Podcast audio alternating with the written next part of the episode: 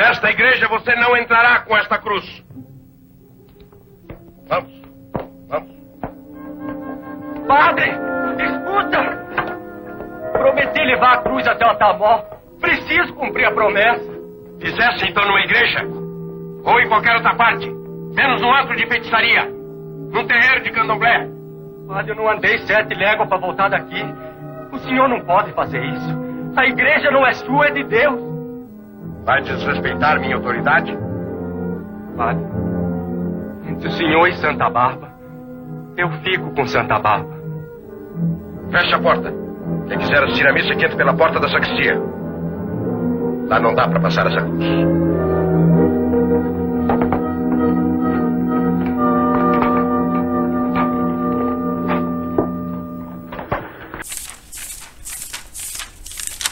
Esse é um trecho do filme O Pagador de Promessas, dirigido por Anselmo Duarte, baseado na peça de Dias Gomes. Eu sou Gabi Ideale. Eu sou Andréia de Oliveira. E este é o Livros em Cartaz.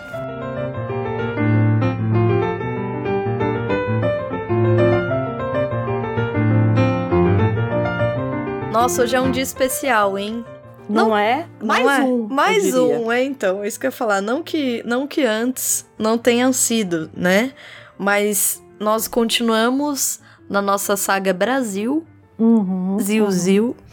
E vamos falar desse que eu acho. A gente estava conversando antes de começar a gravar. É, o quanto hoje a gente vai falar tanto da obra quanto do autor.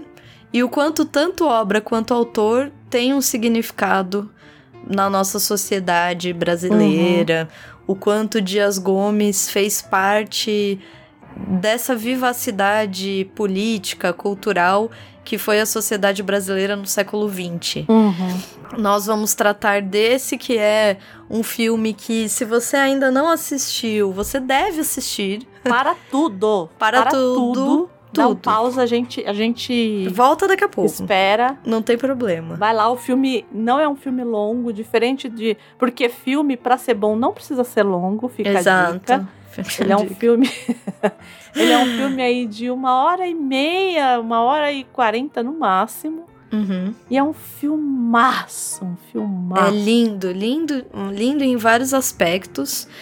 É, e é uma obra que, dentre tantas que a gente já tratou aqui, ela também é uma obra que transcende o momento em que ela foi escrita, feita, Uhum, né? uhum. Ela ainda faz sentido, o que é bom e não tão bom. É. é. Mas eu acho que ela, justamente por isso, ela traz em si uma riqueza de referências culturais brasileira. Para começar, eu acho, para o pessoal entender, acho que o peso dessa obra, né? O peso no, no sentido de a importância dessa obra, né? Uhum. Eu vou pegar um trechinho aqui, eu não sei, eu não sei se na sua edição tinha alguma introdução do Sapato Magaldi, né, para variar.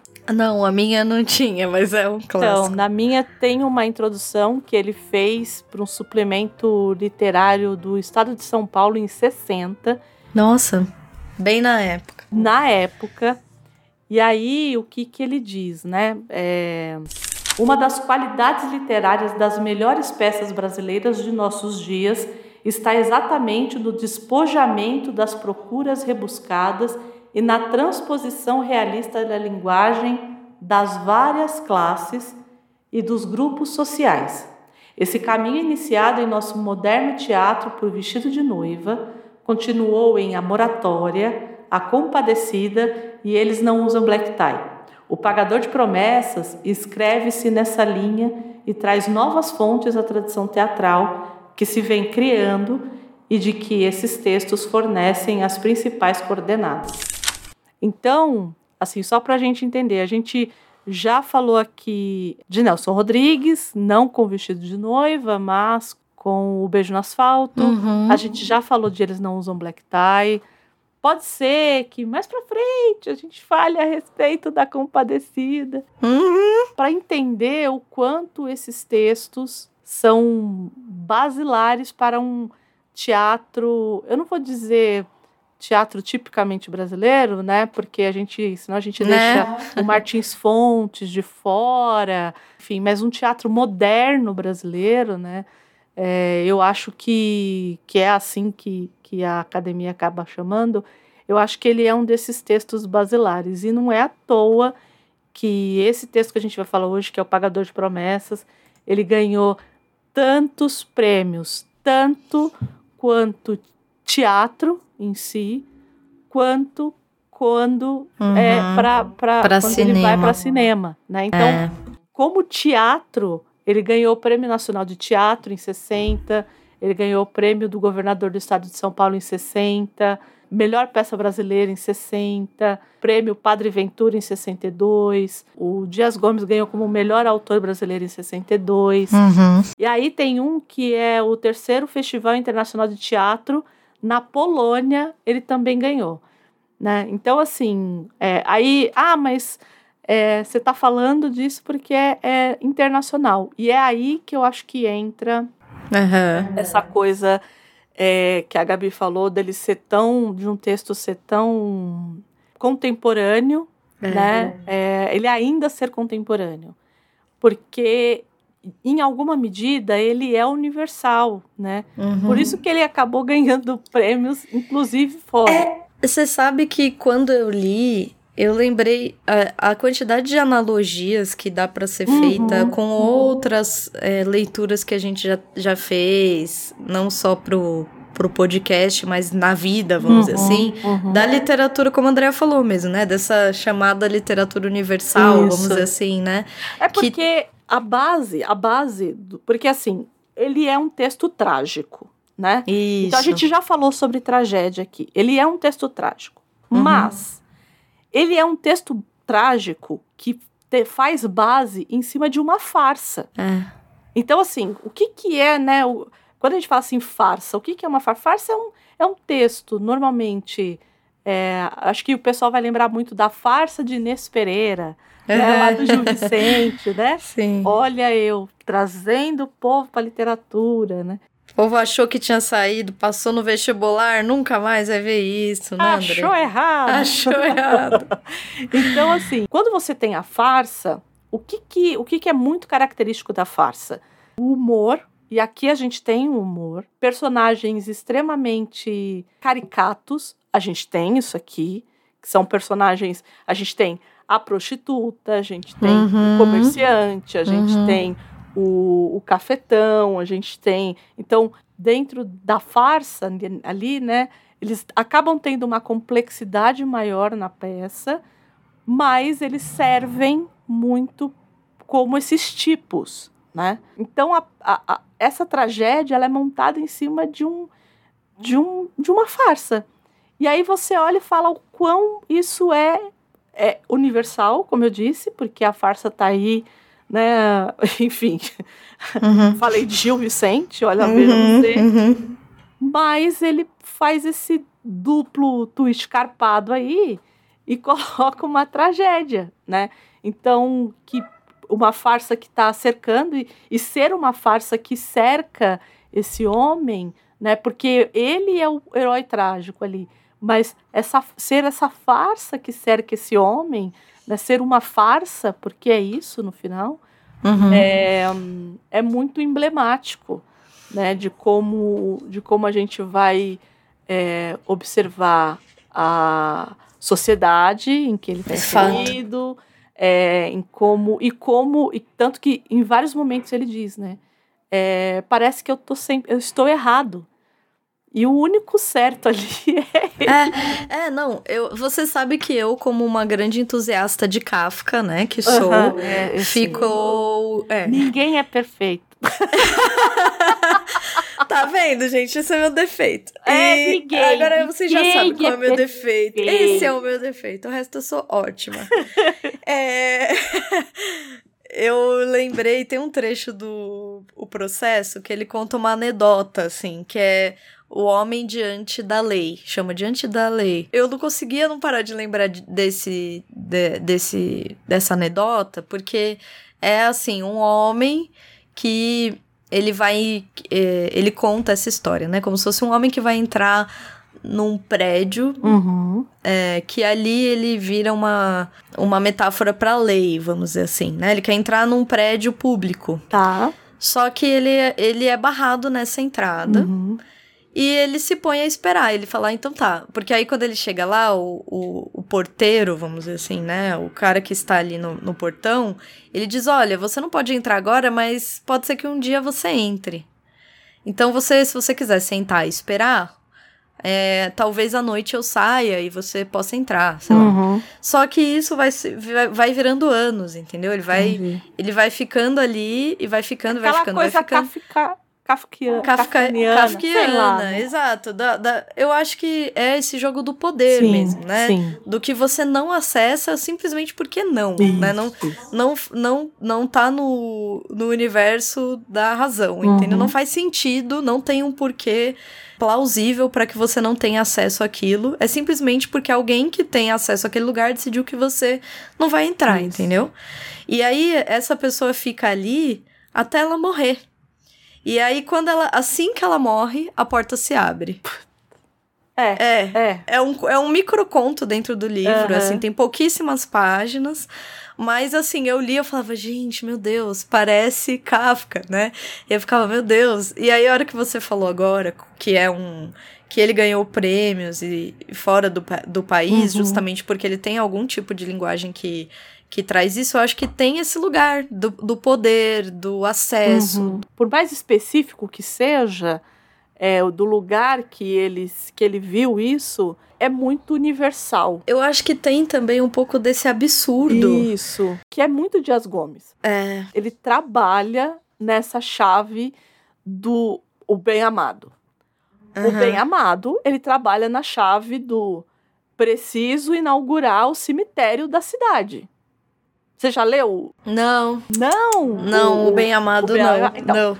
A história do bem amado é: temos o Odorico Paraguaçu, que virou o prefeito da cidade de Sucupira, e ele, ele acha um absurdo que as pessoas têm que ser enterradas na cidade vizinha, porque não tem cemitério na cidade. Só que, a partir desse momento, as pessoas, ninguém morre.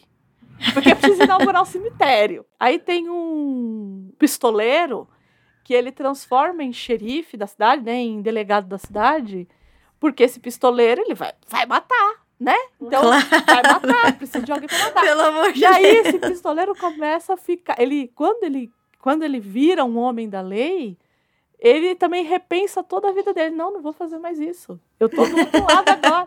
Então assim, ele tem essa Ai, coisa do absurdo, assim, né? O Dias É que Gomes- nem aquele, aquele livro do, do Saramago, As Intermitências da Morte. Isso, ele vai. Porque Né? o, o, o Dias Gomes ele vai cada vez mais caminhando. Quando eu assisti a segunda versão, e dizem que a segunda versão é muito ruim, e eu só assisti porque o texto era dele, que foi a Saramandaia. Ah, sim.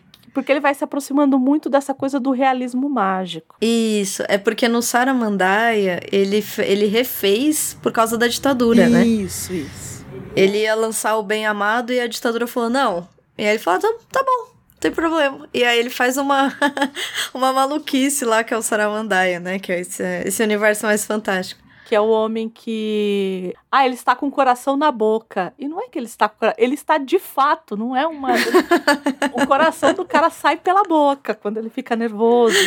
É, Sensacional, então, né? assim. E é claro, e a gente sabe disso, que o realismo mágico ele acontece muito na América Latina por conta de querer falar coisas. E não é à toa, né? De novo, é essa essa erudição que ele acaba levando. Erudição aqui entre muitas aspas, tá, gente? Mas assim, essa é, é esse essa coisa mais é, sagaz, inteligente, que ele acaba levando para as É. telenovela, para telenovela, que era o que assim, que, que estava sendo feito aqui é, por conta da, da ditadura e todas as ditaduras na América Latina. Não é à Sim. toa que a gente tem tanta, tanto realismo mágico, não é à toa que o Gabo tá aí e ganhou Sim. Nobel, entendeu? Na América Latina, né? É, Eu, ele, quando fala na, nas entrevistas que ele dá, assim, é de morrer de rir, né? Porque ele vai dando uns nós na ditadura que você fala, gente, é, assim, tem que ser. você tem que Tem que levar na esportiva. artista, né? É, você tem que levar na esportiva, assim, porque ele diz que quando ele. Porque foi assim, ele conta que ele tenta é, fazer o. Ai, como é que é aquele antes de. Que, aquela primeira novela dele, muito. O Rock, Rock Santeiro. Santeiro, é. Aí a ditadura corta tantas coisas de rock santeiro que ele acha que vai ficar sem sentido, né? Aí ele fala, eu decidi ir pra Brasília, né? Ele marcou uma, uma reunião com o censor lá, tal, pra discutir. Aí disse que chegou lá e ele levou, ele separou, tal, todas as cenas que eles cortaram. E tinha umas cenas que ele falava, gente, mas não tem nada a ver, entendeu? Essa cena não tem nada a ver, sei lá, era um personagem entrando pra tomar um copo d'água, sabe? Uma coisa assim, não tinha sentido. Aí ele pegou e imprimiu lá, levou, né, pro censor e falou: olha, essa cena, por exemplo, né? Não faz sentido não ter essa cena. Uhum. Aí o censor olhou e falou: é, de fato, assim, olhando assim, né? Eu não sei por que, que a gente tirou. Peraí que eu vou chamar o fulano lá, que foi o fulano que cortou. Aí chamou o fulano, né? Aí veio o fulano, olhou. Aí falou: olha, realmente, assim, quando a gente olha no primeiro olhar, assim, inocente, a gente não vê nada demais. Mas aqui o senhor provavelmente estava pensando em fazer alguma coisa. E aí ele ficou tipo, meu Deus, ele me, ele me censurou por algo que eu estava pensando. Aí ele falou, mas senhor, né? É uma cena que, sei lá, tipo, a pessoa tá indo. E aí ele não conseguia, não conseguia repor as cenas, entendeu? É, é dureza. E tipo, ele era censurado porque pelo que o censor achava que ele estava pensando quando ele montou a cena, entendeu? Era extremamente subjetiva, né? Nossa. Claro, tem outras, por exemplo, o rock santeiro, né? Essa coisa do santo, né? Que, enfim, ali e, e tem essa coisa dessa Bahia coronelista, religiosa, do santo do pau oco, né? Uhum. Eu acho que a gente pode até ir entrando um pouco na biografia Isso, dele. Porque o Dia Gomes, apesar de aqui a gente focar no Pagador de Promessas, que é a peça mais renomada dele, ele foi esse artista múltiplo. Uhum. Ele fez parte de diversas. é, Frentes, digamos assim, né? isso, diversas frentes artísticas, né? Ele, assim, nesse comecinho do, do programa que a André tava fazendo um- um- uma recapitulação de outras peças, até que a gente já conversou aqui, Uhum. é, o Carlos Lacerda, que foi um jornalista, Sim. foi um, um grande político, foi vereador, foi governador da, da Guanabara, Uhum, enfim. uhum. Foi um artista político muito comentado né, na nossa história aí. No, principalmente no começo do século XX. O Dias Gomes, ele nasce em 1922, então ele participa ativamente de todos os períodos políticos mais instáveis da, da nossa política nacional. Então ele participa da ditadura getulista, por exemplo. E o Carlos Lacerda era governador da Guanabara nessa época. E aí teve uma peça do Dias Gomes que ele censurou, que é o Pé de Cabra, Uhum. Que foi uma das primeiras, se não a primeira peça dele, que fez muito sucesso, que foi quando ele foi pra trabalhar com o Procópio Ferreira, Tá. que é um grande também artista, enfim. Pai da dona Bibi. E é, Né? pai de ninguém, é ninguém menos, né, que Bibi Ferreira. E o Carlos Lacerda censura Pé de Cabra e os artistas da época se reúnem para fazer um protesto na frente da casa do Carlos Lacerda. E o Carlos Lacerda sai e fica indignado, começa a brigar. Não, ninguém vai tirar a censura disso, porque fui eu que mandei a censura, e não sei o quê. Aí ele fala assim, Nel... aí eles falam, ah, mas você deixou a peça. Eu não lembro que peça que era do Nelson Rodrigues. Imagina, Nelson Rodrigues.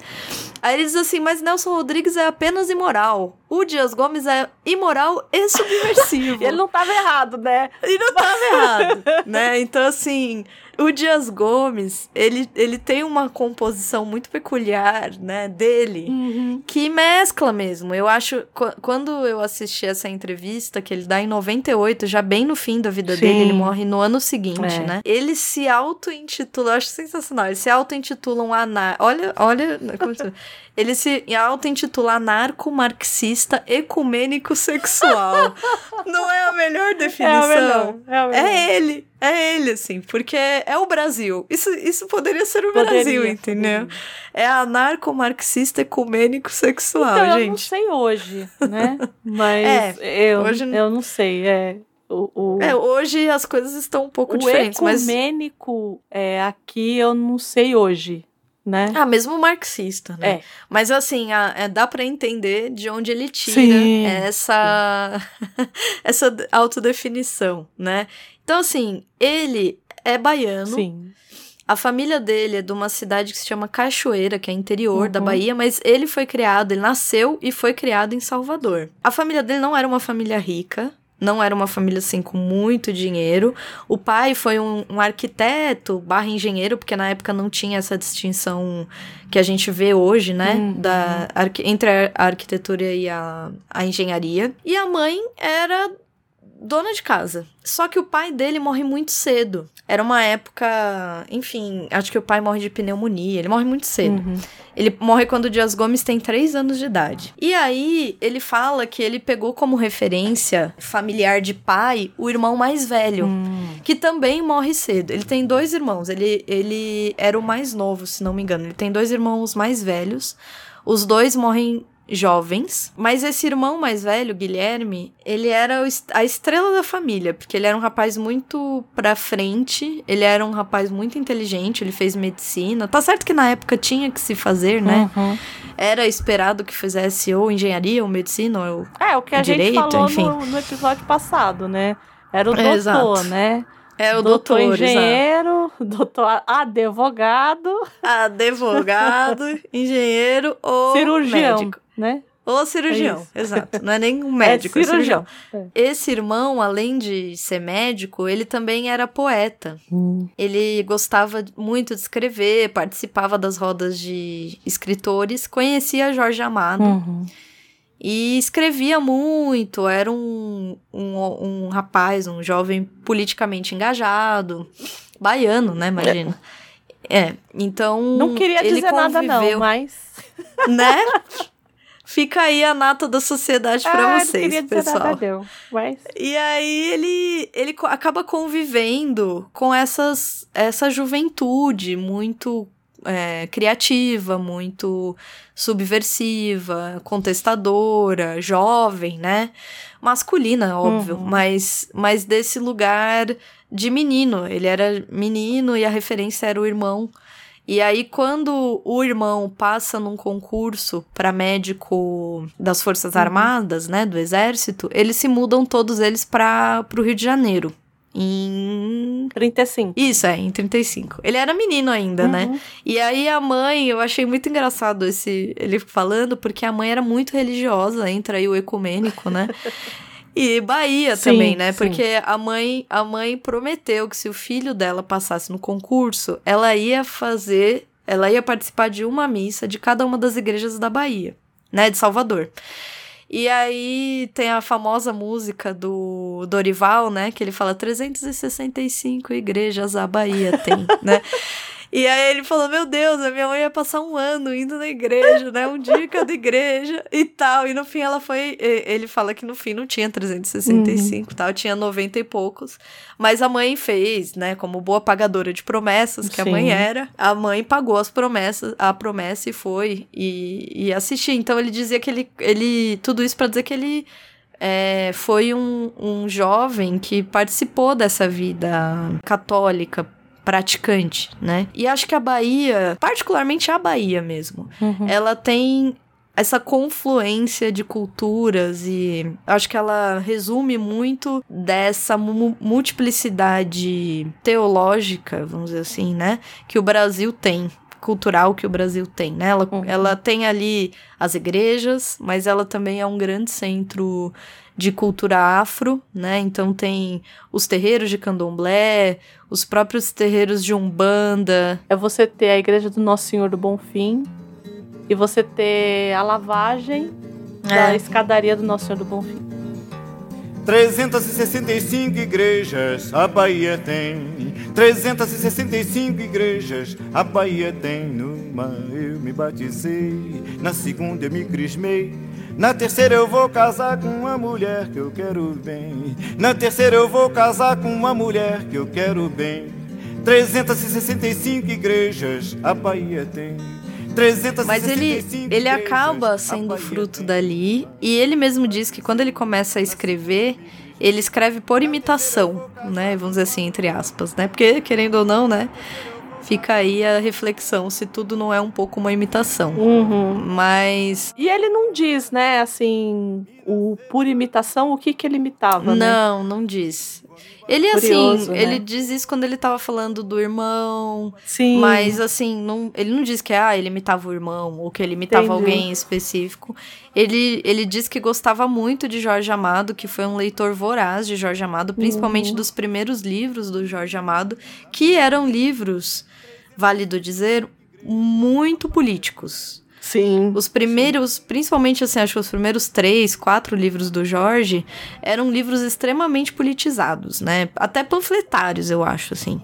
E, e, e acho que isso também explica um pouco da, da obra que a gente vai ver aqui hoje, né? Acho que tem um, um, um- faz parte de uma de um momento histórico em que essa divisão entre esquerda e direita, entre o que se defende, era muito marcado. Sim. Não, não havia o espaço da, da meiuca, né? Não, não existia assim. A, a, O a- isentão. não, isso não existia, assim. o que você defendia, você defendia e acabou, né? Então, ele também tava nesse... Isso também fazia parte do Dias Gomes, né? A primeira peça que ele ganha um prêmio, pra vocês terem ideia, ele tinha só 15 anos. Então, assim... A gente com 15 anos tava fazendo o quê? Comendo terra. Ele Exato. já tava ganhando terra.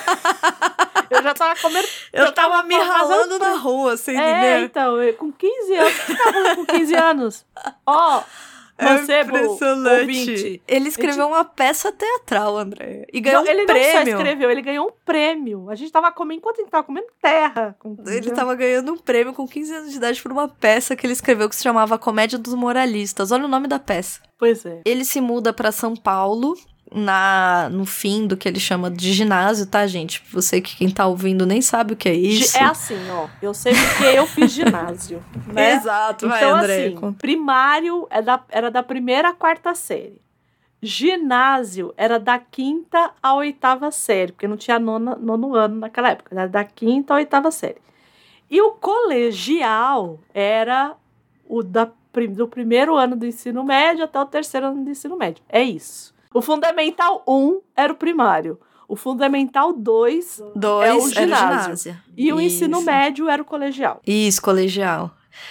Enfim, tá, gente? Ali o menino terminou o ginásio, então quer dizer, ele entrou pro ensino médio e ele foi para São Paulo. Ele chegou a cursar, né? Porque a pessoa chegou a cursar direito e engenharia, mas ele não terminou nenhuma das faculdades. E quando ele tinha Quando ele tinha 19 anos, ele ganhou outro prêmio, porque aí assim, em São Paulo, tinha essa esse grupo teatral do Procópio Ferreira, que era muito renomado, a própria, a gente chegou a falar Sim. deles aqui no Beijo no Asfalto, com a Fernanda Montenegro, por exemplo, fazia parte do grupo do Procópio e tal. E ele ele fala que assim, ele, como a família dele nunca tinha, não era uma família de endinheirada e tal, ele falou que ele meio que também tinha que produzir, Uhum. entendeu? Não tinha essa do ah, um dia que eu me senti inspirado, não. Ele tinha que produzir. Aí ele já tinha algumas peças que ele não tinha apresentado e ele queria vender o direito das Uhum. peças pro Procópio. E o Procópio não aceitou e falou: olha, e se ao invés de eu comprar, você não trabalhar aqui com a gente e você faz aí quatro peças por ano pra gente apresentar? E ele pensou, meu Deus, né? Como produzir quatro peças por ano, né? Como que eu E ele topou. quatro? Exato. E aí, assim, ele disse que ele, tipo, duas foram rejeitadas. No fim, ele só acabou, enfim, virou um, um, um maranhado, Uhum. assim, porque ele não conseguia, imagina, né? É muita coisa, realmente. E não bastasse isso, ele disse que o Procópio era muito estrelinha. Então, ele queria uns papéis pra ele, entendeu? Hum. Queria que, tipo, as peças fossem peças mais tradicionais. O Dias Gomes tinha, tinha, tinha as peças dele muito críticas, Uhum, né? uhum. Aqui a gente já tá na ditadura é, getulista, né? E aí a, a peça que faz sucesso nesse período, que acho que aqui a gente tá em 42, se não me engano, é, é o Pé de Cabra, que é aquele Isso. que eu falei do Carlos Lacerda. Que ele né? tinha Que o Carlos 19 Lacerda- anos. Assim, era um jovem, jovenzinho. Você aí de 19 anos, tá fazendo o quê? Dancinha no TikTok. E aí, o que, Olha- que o Kit Dias Gomes tá fazendo? Estreando peça. Estreando peças, Entendeu? ganhando prêmio e sendo censurado Isso. pela ditadura, Exato. né? É, e assim, essa peça já foi, pelo crítico de, é, de, né, de teatro da época, um dos mais renomados, que é o Viriato Uhum. Corrêa, já predisse ali, né? Do tipo, abro aspas, né? Mais cedo ou mais tarde o autor, ele será o autor mais, mais importante do teatro brasileiro, e não, Não estava tava errado, mesmo. né?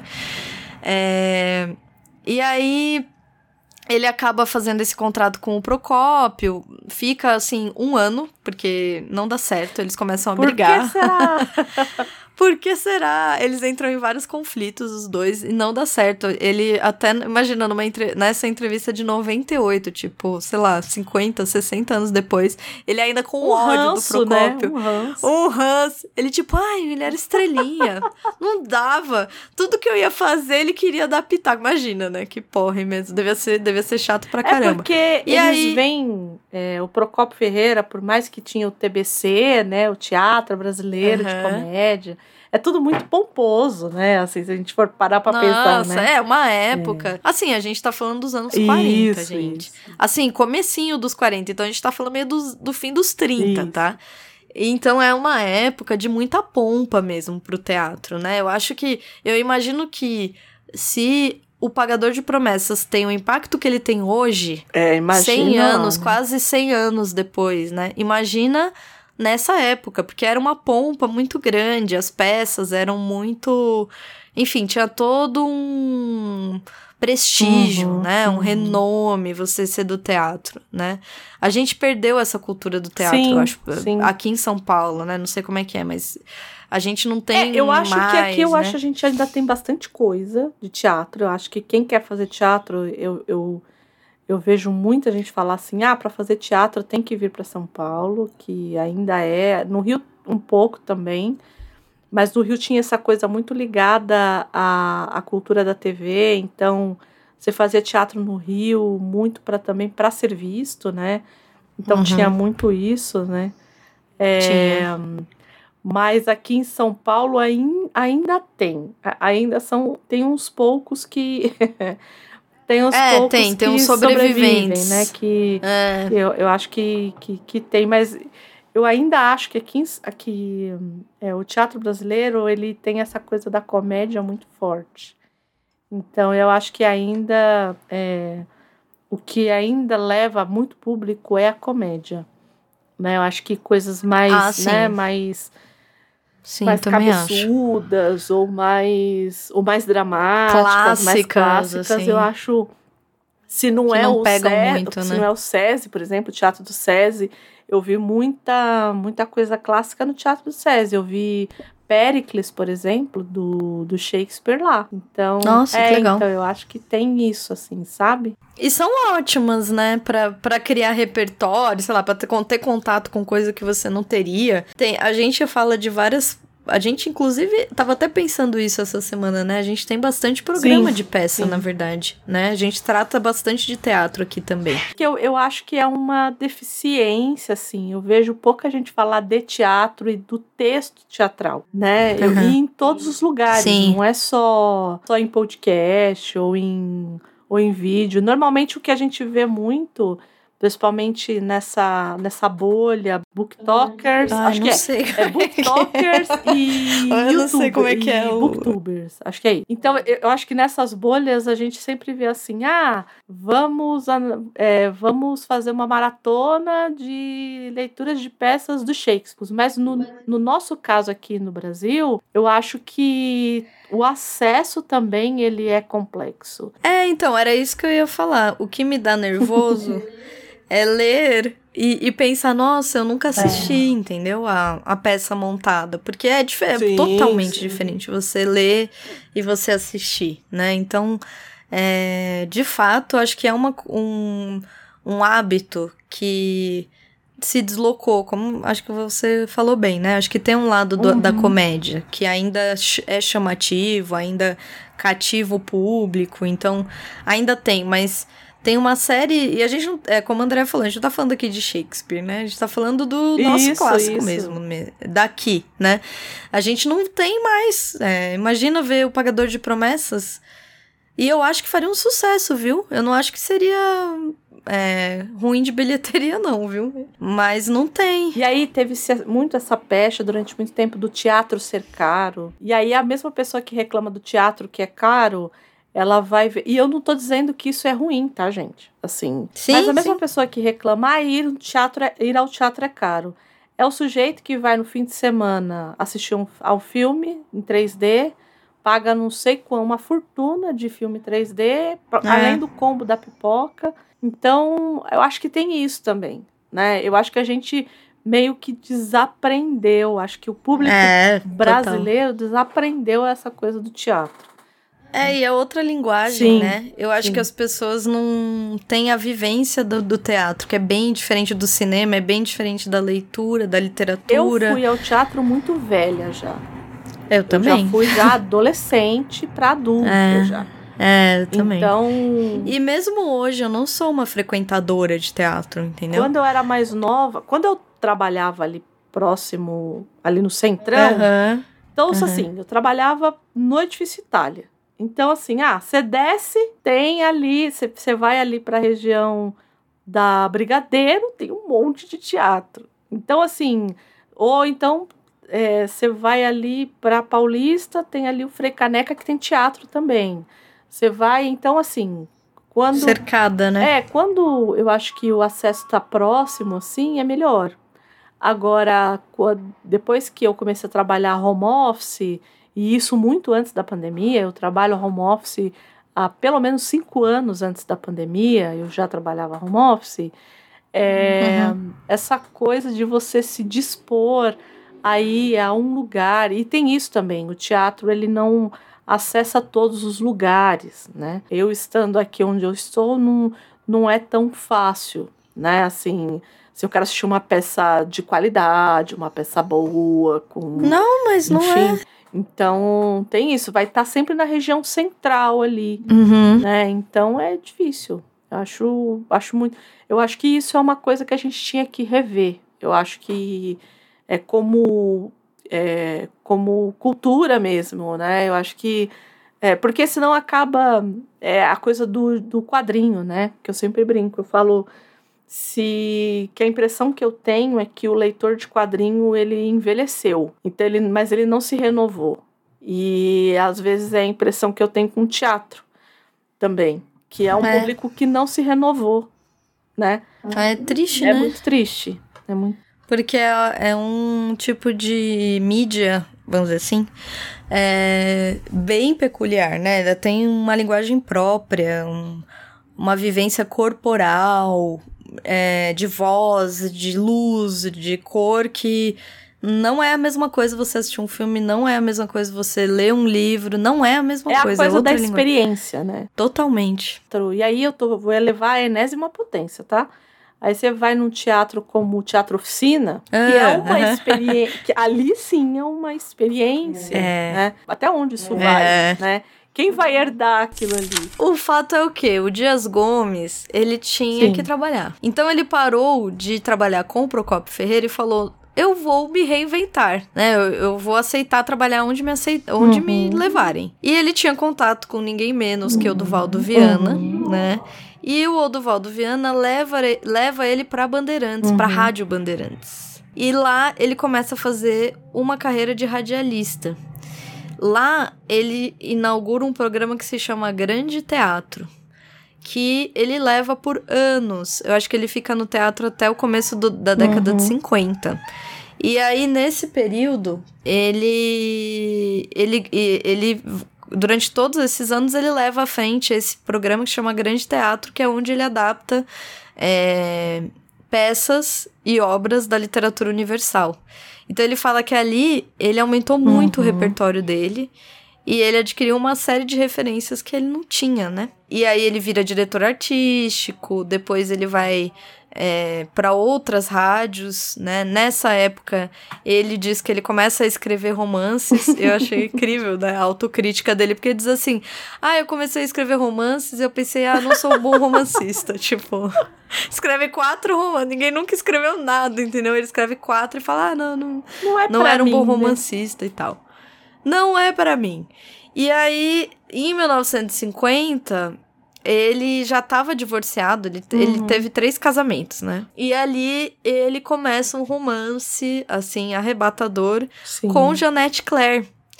Janete Claire, que na época não era Uhum. Janete Claire, porque hoje em dia Janete Claire tem Sim, um renome, também uma figura gigante, Da né? da, teledramaturgia, especificamente, né? da Que teledramaturgia. também fez exato. novela pra, Mas na pra rádio, Janete Claire. Isso, então, nessa época eles conheceram na rádio, né? Isso, isso. Eles se conheceram na Bandeirantes, se não me engano mesmo. Uhum. E ela era locutora, imagina, locutora. É, Janete Claire. Imagina, que incrível, né? E assim, né? O rapaz não ficava quieto, entendeu? era um ciricutico, porque é aí que acontece. Ele era de esquerda, né? E chamam ele para uma grande viagem, porque na época tinha isso, né? Ainda a a, a Rússia, a, que não era Rússia, né? A União Soviética ainda era, ainda não tinha tido aquele aquela desilusão com a União Soviética, Uhum. que acho que vai acontecer em 54, 55, se não me engano, né? Que é, tem aquelas denúncias até do próprio Gulag, enfim. E aí eles faziam como delegações de visitas à União Soviética, ele decide participar em 53, né? E ele vai num primeiro de maio, que era o, o principal feriado. Ainda é, né? Um dos principais feriados na. Por isso que eu digo, na União Soviética. é, eu sempre falo isso, capitalistas não podem comemorar o 1 de maio, só os comunistas. Exato, tá proibido. Todo mundo tem que ir o quê? Trabalhar. Ué, Não é, não é errado a gente ter iPhone. Então pronto. Cada um com a sua. não é? Cada um, Cada cada, qual um- com seu cada qual. Cada qual com seu cada qual. Justamente. E ele vai, né? O bonito decide que ele vai. Só que assim, ele não podia ir, né? Porque tinha, como já sabemos, aqui o bicho estava pegando, né? Na década de 50, ah, uma apesar. época subtranquila. tranquila, né? Uma época que o Brasil tava assim, bem tranquilo, tranquilo. né? Década de 50, 60, ah, né? Poxa, uma época incrível, né? E aí ele decide ir, vai, tira uma foto dele. Porque assim, ele, ele cria uma desculpa, ele diz que ele vai pra BBC, ó o papo. Só que tiram foto dele lá. Ah. E aí isso vaza na imprensa e ele é demitido da Bandeirantes, da ele já tava na Tupi, já é demitido. Na época a Tupi tinha um- uma rádio também, Sim. né? E ele é demitido das duas e ele não consegue. Ele tenta escrever pra coluna de, de jornal, não consegue. Ele tenta outras outras rádios pequenas, não consegue. E aí ele começa a escrever para a TV. Uhum. Ele começa a escrever. Mas com, com pseudônimo, né? Isso, é, ele não escreve. Ele não, ele não assina, Dias Gomes ainda. Ele fala que ele foi a última, a única vítima do macartismo no Brasil. Isso, isso. Porque o pessoal tem um filme muito bom, o Trumbo. Você assistiu? É lindo, é muito legal. E, e é o nosso trumbo brasileiro É é o Dias ele. Gomes, entendeu? É, pra. pra é, a André tá fazendo referência ao Dalton Trumbo, que era um escritor também, inclusive também de peças, Sim. se não me engano, né? E ele passa exatamente por isso. Ele, ele, ele por ser, por ter afinidade com partidos de esquerda, ele é boicotado absolutamente. É então ele cria um Estados Unidos pseudônimo. Pegou muito, né? Muito, Tipo, né? Muito. Teve isso com ele, a Lucy LeBol, a da I Love Lucy, Hum. é, também. Era. é, ela tinha um programa que as pessoas é, assistiam que davam uma audiência absurda e ela foi tirada do ar porque ela era comunista, foi dita como comunista. Porque, e Aham. aí, então, assim, porque o pai dela era comunista e ela pegou e te- tinha um registro do, de uma assinatura dela num, em um partido, em alguma coisa assim, e levantaram e acharam.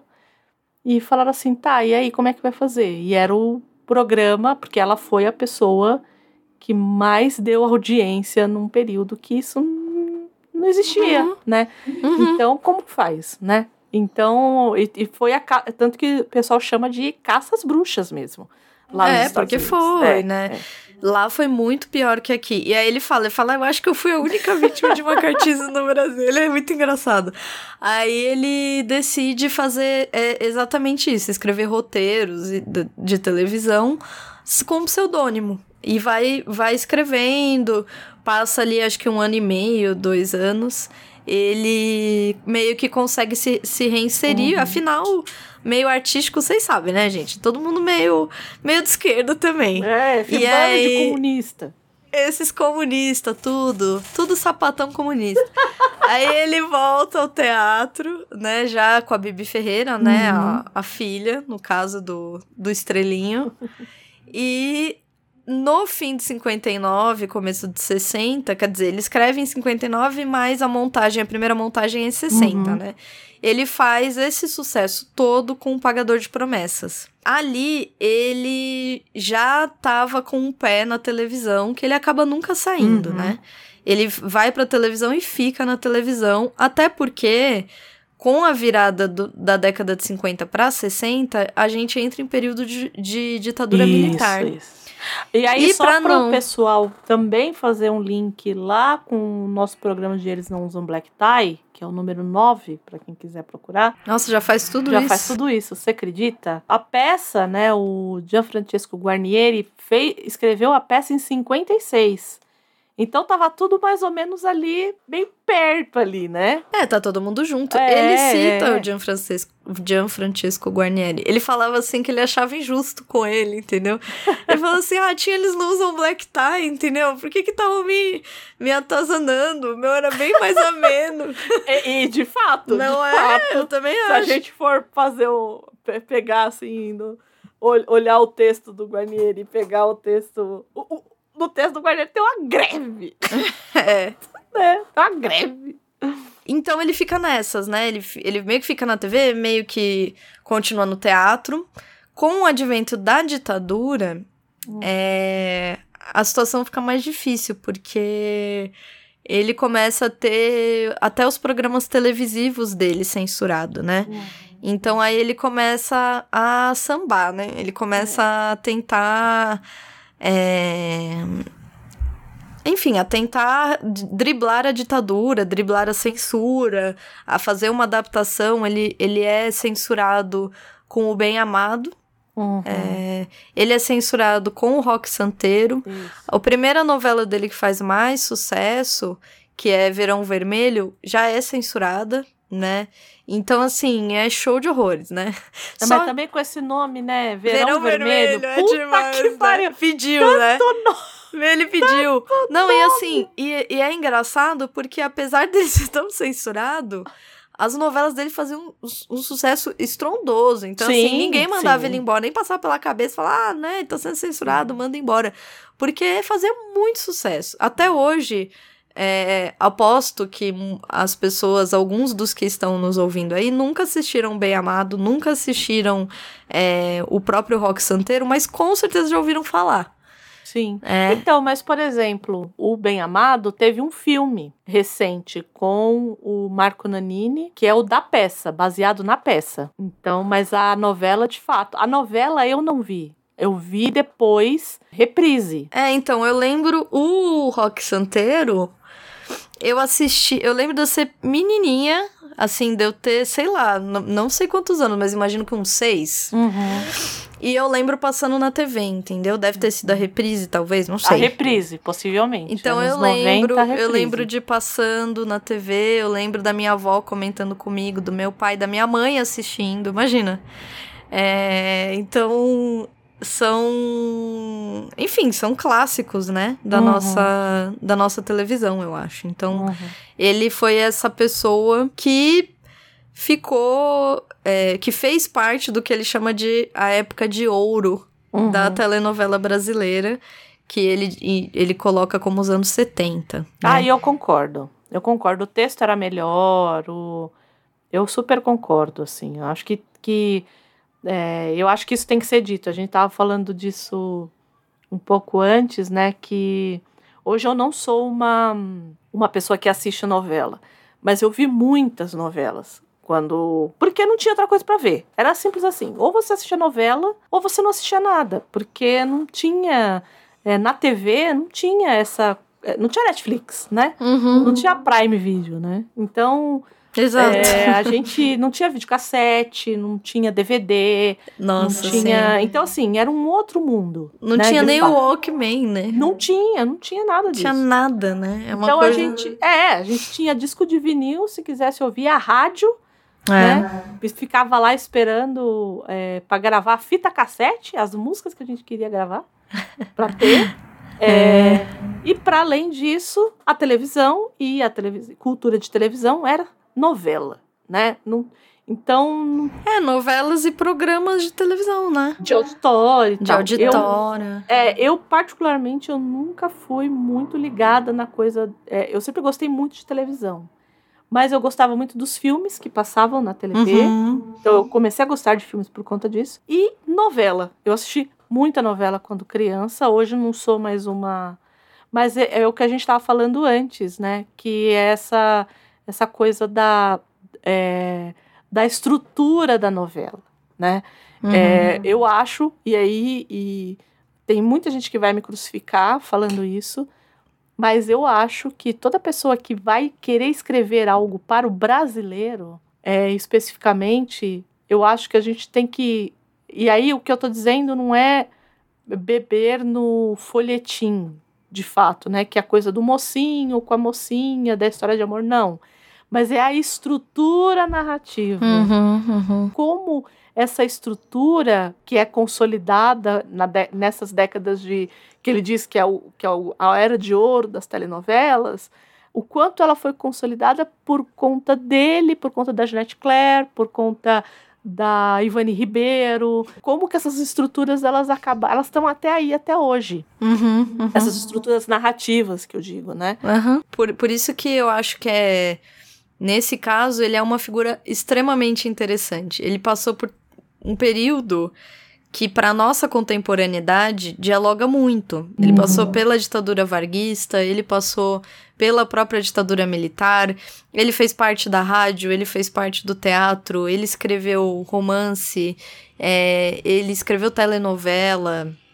Enfim, é um artista múltiplo, premiadíssimo, né?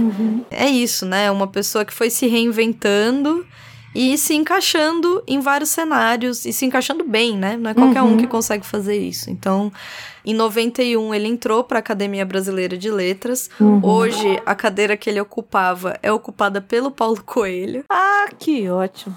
Que bom, não é Que mesmo? bom. E aí ele tem uma autobiografia que se chama Apenas um Subversivo, Uhum. né? É, até em ironia aí a fala do Carlos Lacerda. Deus e o diabo na terra, sem guarda-chuva, sem bandeira, bem ou mal. Ninguém destrói essa guerra, plantando brisa e colhendo vendaval. Não sou nenhum São Tomé. Bom, várias coisas eu, gosto, eu gostei, né, da obra, mas é que ela, ela se inicia, vamos dizer assim, com uma, uma quantidade pequena de personagens e ela se desenrola. hum, Quando termina a peça, você tá com uma quantidade de 15, sei lá, personagens diferentes, cada qual com a sua individualidade, com mais ou menos um, um mote para cada um deles, que, claro, gira em torno do Zé do Burro, que é esse personagem principal, mas você tem vários outros ali, que são esses personagens urbanos, que, de certo modo, todas nós, todos nós já cruzamos mais ou menos com eles. Acho que a- as sociedades foram mudando, mas acho que temos nossos equivalentes ainda, né? A cada um. cai muito naquilo que eu falei lá no começo, que é essa coisa de ter esses tipos. Né, assim, numa farsa, por exemplo, eles não seriam muito desenvolvidos, mas que aqui cada um tem aquela sua complexidade, né? Então você tem, por exemplo, o bonitão, que é um grande filho da puta. Né? Você tem esse cara que ele não é só o cafetão, né? Ele é o cafetão que era ex-polícia. Uhum. Que a gente entende ali que ele era um ex-polícia. Exato. É um milicianinho, né? Um... Ah, sim. Então, assim, é, é, Não aguento, eu não aguento. Então, assim, a gente vai percebendo que é, aquelas personagens são aquilo, mas ele sempre vai mostrando uma outra face, né? Por ser o Dias Gomes, eles vão ter um, um quesinho mais de complexidade, eles não vão ser tão rasos. Não são, assim, extremamente desenvolvidos, mas eles não são tão rasos como numa farsa, se- sendo só o tipo. Uhum, uhum. Mas assim, a história em si, Muito simples, como a gente sempre fala, né? ficou muito, Muito simples. simples, é muito simples. A gente sempre fala isso. Todo programa a gente fala isso. É uma história que gira em torno do Zé. Inicialmente Zé. Uhum. Que é um agricultor é, do interior da Bahia. Um agricultor humilde, né? Que tem lá a sua terrinha. Que está pagando a promessa que ele fez a Santa Bárbara. Só que, bom, essa promessa é o quê? Levar uma cruz até a igreja de Santa Uhum. Bárbara. Não é só levar, é deixar no altar da igreja de Santa, da Bárbara. igreja de Exato. Santa Bárbara. E assim, não é que ele sabia onde era a igreja de Santa Bárbara, entendeu? Ele simplesmente prometeu Santa Bárbara, estava lá, ele Uhum. prometeu. Acontece que a igreja de Santa Bárbara, que ele acaba enfim, sabendo, é a que tem em Salvador. Uhum. Então ele acaba se deslocando do interior para Salvador com a cruz nos ombros, como fez Jesus. É, acaba andando demais, ali mais de 40 quilômetros e, e tudo, naquele calor. E a mulher acompanha ele, a Rosa. Uhum. Só que acontece, ele chega na igreja, e primeiro quando ele chega, a igreja tá fechada, porque ele chega de madrugada. Né? Ele anda um dia inteiro. E aí ele decide esperar, não, vou esperar, a igreja tem que abrir e tudo mais. A Rosa, que é a mulher dele, já tá de saco cheio, porque não foi ela que fez a promessa, né? Ela tá acompanhando o marido, tá cansada, andou o dia inteiro. Mas ele decide que ele vai ficar ali, não arreda o pé, ele uma, quer entrar um na igreja. diálogo deles, né? Ele fala assim: ah, você veio comigo porque você quis. Ela, você não tava junto na promessa. Ela fala: ah, agora que você me fala isso, ele fala assim: Ué, mas agora que você me perguntou. Foi a sacana também, né? Coitada, anda 40 quilômetros a pé. Ele decide ficar, só que quando a igreja abre no dia seguinte, aliás, ele tá levando porque vai ser É o dia de Santa Ah. Bárbara, né? o dia de Santa Bárbara, o domingo lá, que vai ser a, a comemoração de Santa Bárbara, ele chega lá e o padre não deixa ele entrar na igreja de Santa Bárbara. Por quê? Porque o Zé, ele fez essa promessa quando o burro dele, que se chamava Nicolau. Nicolau, eu amo. E Eu ele amo. começa, assim, pra quem tá desarrumado, ele começa a falar assim, por que o Nicolau? Porque caiu uma árvore no Nicolau. Do Nicolau. É, porque assim, abre lá a igreja, o padre vem e fica assim, encantado, né? Sim. Nossa, ele veio com uma, uma cruz até aqui. Ele diz: Nossa, por que, que você fez Ele essa pede promessa? pra ver o ombro, que o ombro tá todo em é, o ombro tá todo viva, carne né? viva. Aí ele vai e diz: Não, sabe por quê? Porque caiu um galho na cabeça do Nicolau. O meu melhor amigo. Isso, assim. isso. Meu melhor amigo Nicolau. Ele diz, nossa, melhor amigo Nicolau. E ele diz, é, pois é, caiu. E aí abriu um corte e saiu sangue que não parava mais, né? Desse corte. Ele, nossa, é mesmo? E aí, o que, que você fez? Ele, ah, eu coloquei esterco de, de vaca. É, assim. Foi. Cocô de vaca, sei lá, uma coisa assim. Chamou o médico, o médico Aí ele, falou: tira esse cocô daqui. Esse cocô. Aí ele falou, é, porque para de sangrar, mas dá infecção, óbvio, né? Lógico, né? Aí ele tira e volta a sangrar. O médico tenta fazer lá um negócio, põe o esterco de volta. Só que o, o bichinho começa a ficar doente de Uhum, verdade, né? uhum. E de fato era o companheiro dele. E aí ele vai, Benzedeiro. benzedeiro, que era um pouco ali do candomblé, né? Uhum. E o. É, é, é. É, e não é, né? Ele é, não o- o era. ele não é. rezador, res- o benzedeiro, O, o né? benzedeiro não era, não né? é, não é. Mas ele, ele vai parar no terreiro, né? vai, é porque vai ele, parar. ele chama o. o... É porque ele quer fazer a promessa para Santa Bárbara. E ele não tem, e Santa Bárbara não tem em nenhum lugar. Onde que ia ter Santa Bárbara? No terreiro com com Yansan. Porque por conta de todo de todo o sincretismo. É, ele só vai, ele, ele vai encontrar a imagem de Santa Bárbara no terreiro como Yansan. E aí ele fala, ele faz a promessa dizendo que ele vai ter que entrar na igreja de Santa Bárbara com a cruz e deixar no pé do altar, mas ele faz essa promessa dentro do terreiro de Candomblé para Yansan, que na verdade para ele era Santa Bárbara. Isso, exato. É isso, né? né? É isso. É isso. É assim, Brasil. Brasil, Né? exato. É, é então, o mas é Brasil. um Brasil muito particular. Por isso que eu falei que não tem, não teria como isso ser, ser essa história ter sido concebida em outro lugar que não na Bahia. E tá tudo bem, e é católico, e vai no, e vai no terreiro, e tá tudo bem, né? Então não Uhum, tem, não tem uhum. como ser em outro lugar.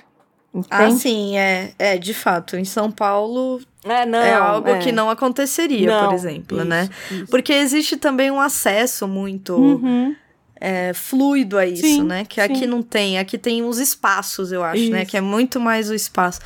E aí ele vai, né? E ele conta dessa justamente com essa fluidez. Isso. E aí só vai descobrir que o Nicolau é o burro a hora que ele fala assim: ah, eu, ele, vai, ele vai atrás de mim até na igreja e ele fica na porta da igreja. Isso. Aí o padre é na porta da igreja.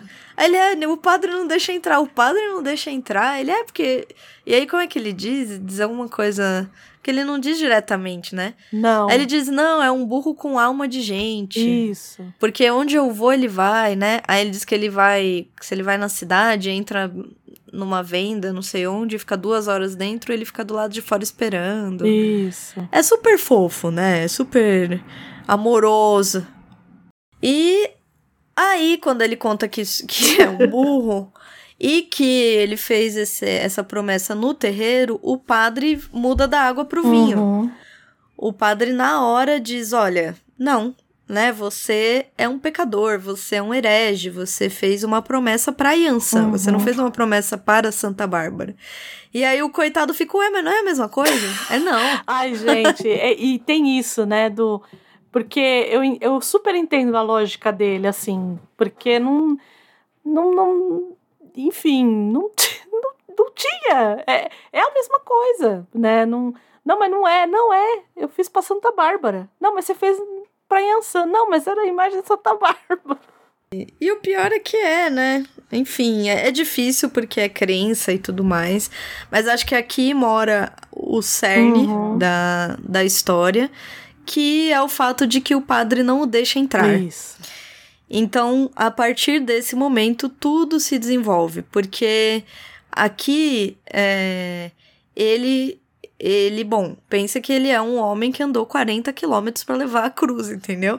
Ele não ia desistir ali, do tipo, ah, então tá, então não posso, tô indo embora, né? E não é só isso. É, existe, é, e aí eu posso falar com um pouquinho mais de propriedade, que sou, fui criada num lar católico, né? E quando você faz uma promessa, você tem que pagar a promessa, né? Isso. A minha mãe, Uhum. eu não vou dizer qual foi a graça, que eu acho que não cabe, Ah, é? é, a minha mãe, ela, ela levou a- o vestido de noiva dela para Aparecida do Norte. E é isso, e ela passou anos, é, porque ela não tinha colocado um, um- assim, ah, logo depois que acontecer isso eu vou. Ela não tinha colocado um- um- uma data? Tá. Mas cumpriu, levou, deixou lá e então assim é, tem essa ânsia do que muita gente é, e eu entendo que muita gente fala que é o barganhar com Deus, né? Ah, Uhum. você tá pedindo uma coisa e você tá barganhando com Deus. E eu entendo essa visão, eu, mas tendo vivido e tendo visto e tendo presenciado, é, não, não é nem a graça que eu tô falando, mas assim, essa. Ai, como é que eu vou dizer? Essa, essa, essa coisa Essa da experiência, fé, a né? experi- Uhum. Experimentado essa coisa da fé do outro e porque essa. Eu nunca prometi nada. Eu, eu sou extremamente. Eu sou católica, mas eu sou uma católica muito. Eu nem imaginava. Por Você, quê? Andréia não me pede ajuda, gente. Nem que a casa dela esteja sendo demolida. Às vezes acontece umas coisas, falo, André, você não me contou. Ah, não sei, eu não conto. Eu falo, André, pelo amor de Deus. Imagina que ela vai fazer uma promessa pra santo. Não é? Então, Tô errada, não, tô não, errada. tá errado. Então, assim, Nossa, tá a casa da André desmoronando. Ah, não, achei. Acho que não precisava, não quero incomodar. André, pelo amor de Deus. Ai, Andréia, essa é você. Essa é a Andréia, pessoal. e aí, pois é. Ai, meu Deus. Ai, eu chorei agora. Pô, fica expondo a nossa figura assim da A nossa intimidade, né? Aí, então, e eu, mas, é, e minha mãe é uma pessoa que tem muita fé, minha mãe, acho que é a pessoa que eu conheço que, é, minha mãe não é de igreja, não, mas é uma pessoa que tem uma fé, assim, inabalável, assim. E quando você vê isso de perto, é, eu, eu entendo muito quando ele fala, é, não, é, eu tenho que cumprir, eu, eu é, Claro. Foi, foi algo que, que foi uma graça que me deu, foi um milagre, Uhum. né? Então assim, não é pra todo mundo, né? Não é para não, não sai E ele distribuindo. justifica o milagre, né? Exato, exato. Porque o padre ainda diz, ué, mas não foi um milagre, foi uma. Ele até usa um termo, eu não vou lembrar foi uma agora. graça. Uma graça. Ele fala assim, ah, não, foi uma graça. Ele falou, não, não. Ele- um primeiro milagre. o padre fala assim, é, não, ele ia melhorar de qualquer jeito. E ele diz, não, ele tava quase morrendo, tava. Isso. Nem mexia mais o rabo, ele Isso. emagreceu, ele ficava deitado, ele não levantava pra nada. Aí ele diz, não, mas ué, ele ia, ele ia melhorar. Aí ele fala, não, ele tava quase morrendo, e no dia seguinte ele melhorou, né? Como que você Ele- não vai acreditar nisso? Né? né? Então. É, é a história do. que eu sempre brinco, que é a história do filme. Quer ver isso exemplificado de uma forma muito é, simples? No filme Amadeus. Ah, Que o Ah, Salieri. sim. o Salieri, ele- o pai dele é um, comerdia, um comerciante. E ele, enfim, Salieri, pelo nome italiano, Uhum. enfim, muito devoto, aquela coisa toda. E ele fala que ele vai se manter virgem, casto, se ao invés dele herdar a- a- a- o comércio do pai dele, é, que o pai dele não quer, que ele vai fazer música, é, que ele, na verdade, vire músico, um grande músico. E aí, depois disso, o pai dele morre engasgado com um osso de frango. Sim. E aí ele fala assim: vendo isso, é claro que Deus ouviu minhas preces, entendeu? Então, é claro que aqui tem, tem a coisa do, do, do, do, do Peter Sheffer, né? Tem a, a coisa do, do texto dele que é muito irônico nesse sentido. Mas é isso no Eu final. fico lembrando dessa coisa do morrer engasgada. Você lembra da. O, o- a Vida Invisível de Euridice Guzmão, Sim, não é? da véia, do Que ela vai deixando as balas pra ver, pra ver morrer da véia encap- Enfim, às vezes o milagre vem por outras vias, né? Pois é, pois é. Mas, mas aqui, no caso, de fato, como a André tá falando, pra ele é algo muitíssimo sério. Uhum. E é aí que ele se põe, não, mas eu preciso entrar, né? O senhor, pelo amor de Deus, dá um jeito aí, padre, né? Eu, eu tenho que deixar lá dentro. Aí o padre ainda diz, não, mas você já trouxe até aqui. Ele, não, eu tenho que deixar lá dentro, né? Lá no altar, né? Pra santa, né? E, enfim, a partir daí, tudo começa a se mobilizar em torno dessa figura que chega à ci- à, à cidade, uma cidade grande, que é Salvador, Uhum, uhum. e que quer entrar e- é proibido. E uma série de figuras, a começar é, pelo bonitão, Uhum. é, começam a surgir e interagir com ele com a mulher dele, com a Rosa. Uhum. Então aí a gente tem o bonitão, que é uma espécie de gigolô. Cafetão. é, Uhum. Cafetão. É, vamos- vamos falar um um ex-policial bem trecheira, assim, Uhum. né?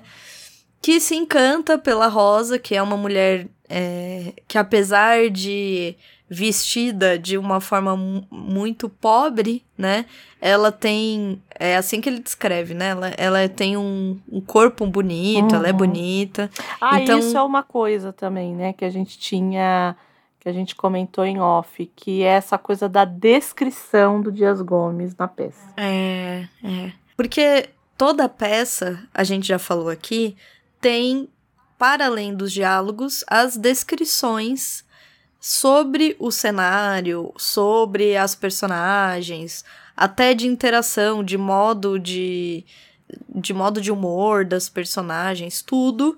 É, eles costumam escrever. Uhum. Mas aqui, é, as descrições do Dias Gomes são muito peculiares, né? São, eu diria que únicas Uhum, mesmo, uhum. né? Porque ele não.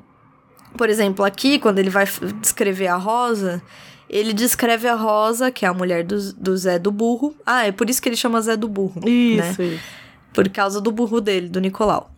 E a mulher dele é descrita como essa mulher humilde, mas que guarda um ar de juventude, né? Uma Uhum. coisa assim. Ela guarda um ar de juventude e uma disposição para a vida é, que parece reprimida. Isso.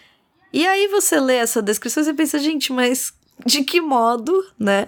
Isso pode ser útil, vamos pensar assim, para uma cena de teatro, Uhum. né? Porque aqui ele não tá descrevendo, ah, ela é alta, ah, ela fica encurvada. Ele não dá uma descrição de gesto, ele não dá uma. é, ele não dá com- componentes Ele até visuais. dá quando é muito essencial, tipo a hora que o padre levanta a mão para bater, Isso, sim, né? sim. Que tem um momento ali que quando o negócio vai escalando, né? Tem essa violência de cima para baixo. Que o bicho vai pegar, né? Isso. Mas, num geral, as descrições dele tem um. Eu tinha separado aqui um trecho, Uhum. vou ler para vocês terem uma ideia, que é a prim... o primeiro quadro, a primeira descrição, a primeira frase, as primeiras frases da, da peça, que não são faladas, né? Uhum. São essas descrições. Ao subir o pano, a cena está quase às escuras. Apenas um jato de luz, da direita, lança alguma claridade sobre o cenário. Mesmo assim, após habituar a vista, o espectador identificará facilmente uma pequena praça, onde desembocam duas ruas, uma à direita, seguindo a linha da ribalta, outra à esquerda ao fundo, de frente para a plateia, subindo, encadeirada e sinuosa, no perfil de velhos sobrados coloniais. Na esquina na- da rua da direita, vemos a fachada de uma igreja relativamente modesta, com uma escadaria de 4 ou 5 degraus.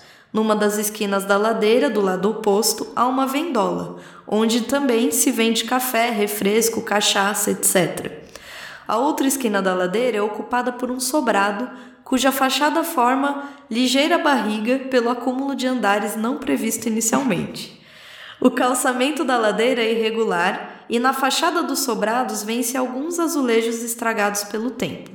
Enfim, é uma paisagem tipicamente baiana, da Bahia velha e colonial, que ainda hoje resiste à avalanche urbanística moderna. Então, assim, isso aqui é o mais descritivo que ele chega, entenderam? E, e ainda assim, a gente percebe que, apesar dele estar descrevendo, por exemplo, um cenário urbano, existe uma certa. um- olhar, eu acho que poético Uhum, para essa, pra essa cena. Porque ele vai dizer, por exemplo, aqui, né, quando ele diz dessa barriga, né, É. que, que formam nesses andares que, que não estavam bem característico dessa ocupação que vai sendo formada, né? Ninguém estava planejando novos andares, mas foram construindo. É, é tudo irregular, a ladeira é irregular, o chão é irregular, né? As fachadas elas existem, mas a própria igreja é uma igreja modesta, pequena, né? Tá certo que no filme não é, né? Não, não é. Um filme não é. No filme a, a igreja é que a Andrea viu. Sim, gente. estive lá. Esteve lá. E aí ela tem uma foto lá da igreja. Tenho, tenho. Até posso E- pôr no post, acho.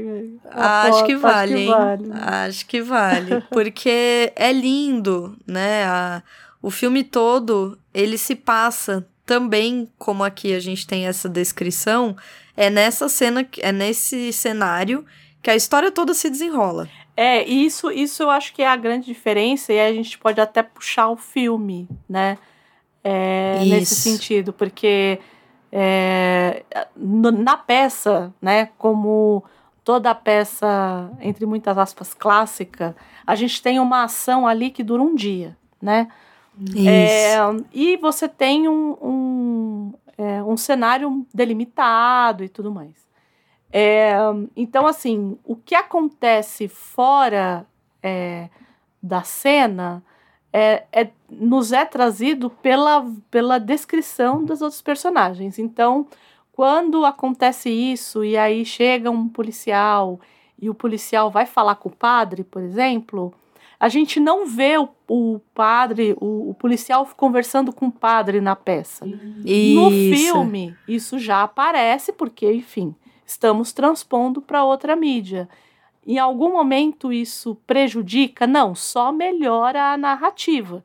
De novo, exato. é uma outra forma de narrativa, né? Então a gente vai ver é, a, a, toda a ação, ela vai se passar ali nas escadarias, ali no caso, ali no caso de Salvador ali, na, uhum. é, na Igreja do Santíssimo Sacramento, né? Que não é a Igreja uhum. de Santa Bárbara. Eu acabei com o sonho de muita gente. Pois é. Mas é linda, é uma escadaria linda, é, né? É, com... fazendo um, um, parênteses dessa, desse, dessa locação, né? Ela é tombada pelo patrimônio histórico, mas em, no, em 90 ela estava muito degradada e ela ficou 16 anos fechada e tanto que quando eu estive lá, quando, é, quando eu tirei essa foto, é, não estava aberta a visitação e tal. E abriu aí em 2018. Acho que foi a, a, a quando abriu. E aí, fechando uhum. esse parênteses. Mas por que, que a gente está falando tanto da igreja? Porque é o grande cenário, né? É, tanto que ele descreve aí e foi o cenário que acabou se utilizando para o filme. Então, Não, é... toda, toda a ação em si, né, a ação grossa, digamos assim, ela acontece ali. Tudo que realmente interessa acontece, acontece ali na frente, uhum. ou nas escadarias, ou na frente. E aí, pense como essa direção do Anselmo Duarte foi extremamente criativa, porque ele, ele era uma locação só. Tipo, não é. é, é são pouquíssimas coisas que ele faz dentro de outros lugares, né? E a, acho que tem algumas cenas muito bonitas. Tem a cena quando a mulher do. O, a, a Rosa ela sai com o bonitão e tá chovendo. É, e, é. Enfim, tem algumas cenas muito bonitas, mas assim, é todo todo o, o, o grosso do filme ele é feito ali na frente daquela igreja. E todas as formas de enquadramento, é, as molduras que ele cria. Então, tem uma. Quando a, a igreja está começando a levantar, né? Salvador está começando a acordar. E tá vindo o tabuleiro, né? A baiana com é o tabuleiro lindo, e tudo é mais. Lindo. E aí... A cena da, da da briga do da briga não, né, da, da luta de capoeira. Sim, sim. É linda, é de uma poesia aquilo, né? E... e ele faz questão de deixar no filme Assim como na peça tem uma cena só da luta de capoeira Sim, também, né? Mas ele fala assim, não pode passar não de pode. dois minutos. É.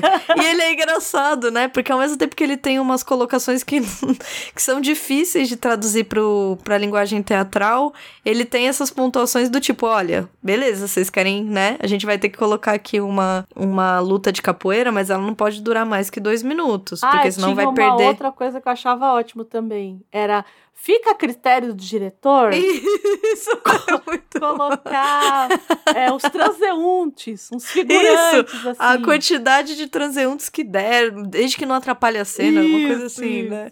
Indo de cima a baixo, desde que não atrapalhe a cena, uma coisa isso assim. Era, eu olhava e falava assim, gente, é... é Agora, preciso comentar que, assim, quem faz o Zé do Burro é o Leonardo Vilar. Sim que é algo ele e a Glória Menezes, assim. Não, a Glória Menezes irreconhecível. É, irreco... Então era isso que eu ia falar. Os dois, para mim, assim, eu assisti e aí quando você começa a assistir, começa a aparecer a, a. Como fala? O nome dos atores. Eu falei, não, não, imagina, não, Glória Menezes, não, imagina Glória Menezes, não é a Glória Menezes. E assim, é algo impressionante. A Glória Menezes, para mim, é algo impressionante. É, assim. ela é mesmo. É, porque ela tá muito bem no papel. Não é uma personagem. Para mim, é a personagem mais difícil de fazer Sim. da peça. Por quê? Porque a Rosa, conforme eles chegam à cidade e acontece tudo isso, ela entra. Eu acho que ela entra num limiar tão difícil Uhum. de ser julgado, assim. E eu acho que ele é muito sensível. Ele consegue. o Dias Gomes, ele consegue não julgar a Rosa. Uhum. Entendeu? Como ele poderia fazer dela um papel. Como ele faz com a Marli. barato. Como ele faz com a Marli, exatamente. Ele poderia deixar ela num papel vulgar, assim. Uhum. E ele não deixa, ele dá pra ela uma camada que eu acho que é de fato a camada que a personagem tem. Que é, ela chega na cidade e ela é ainda uma moça jovem, ele também não é velho, Não, não né?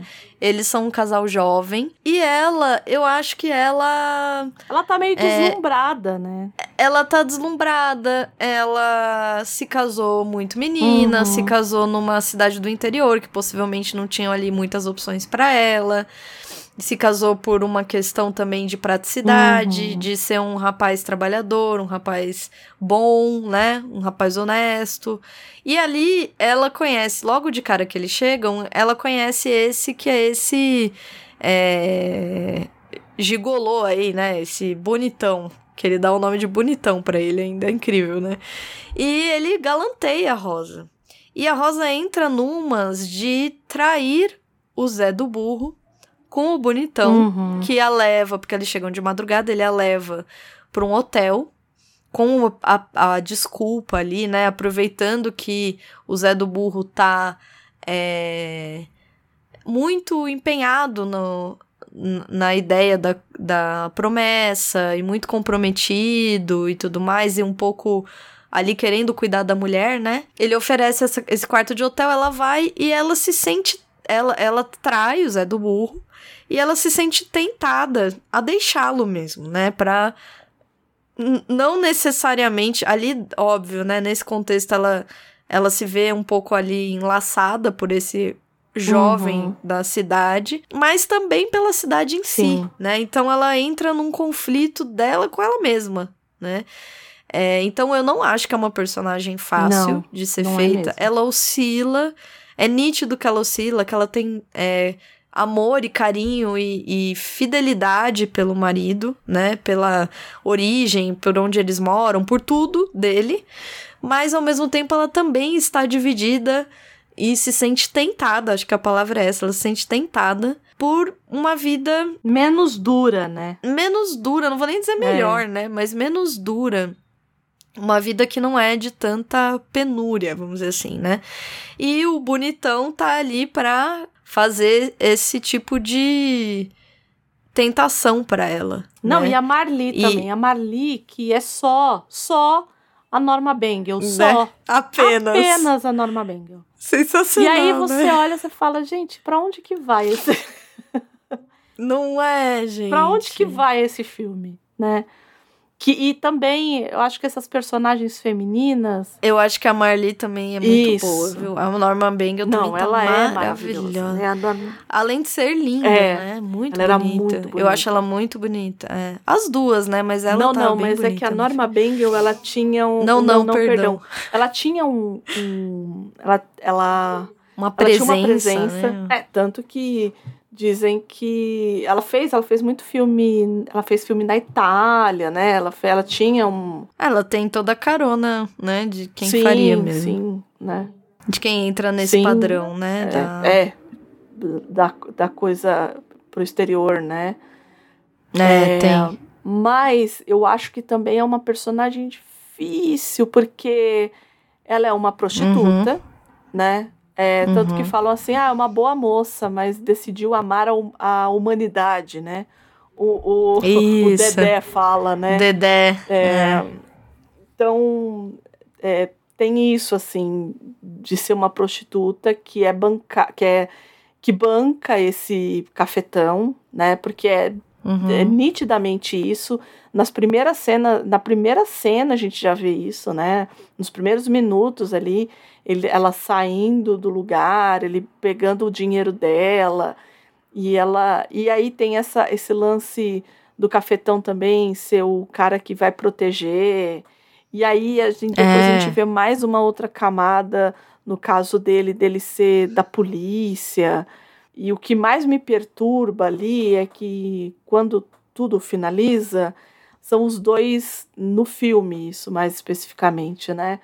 São os dois rindo no final e indo embora juntos. Do tipo, ah, foi só um, uma, uma, um, É. uma, uma- um outro dia, uma terça-feira, né? Assim, É, é, na nossa vida aqui. A gente brigou, eu discuti com você por causa de outra mulher, você, é, você me deu dinheiro, e amanhã é um próximo dia que você vai se prostituir, que eu vou te. en- Enfim, é, tem muito esse Um lugar, ciclo, né? assim, né?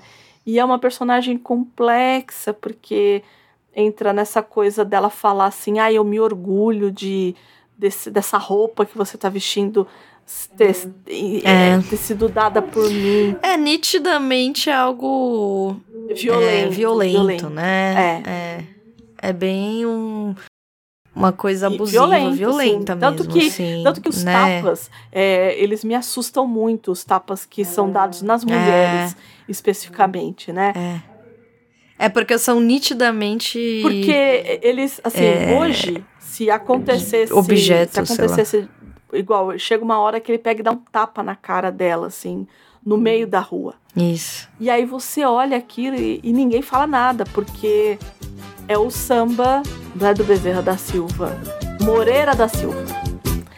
Moreira da Silva, É. ele tem um samba que é assim, na, Na subida, do morro, me contaram, me contaram que você bateu na minha nega. Isso não é direito, bater numa mulher que não é sua. Deixou a nega quase nua no meio da rua.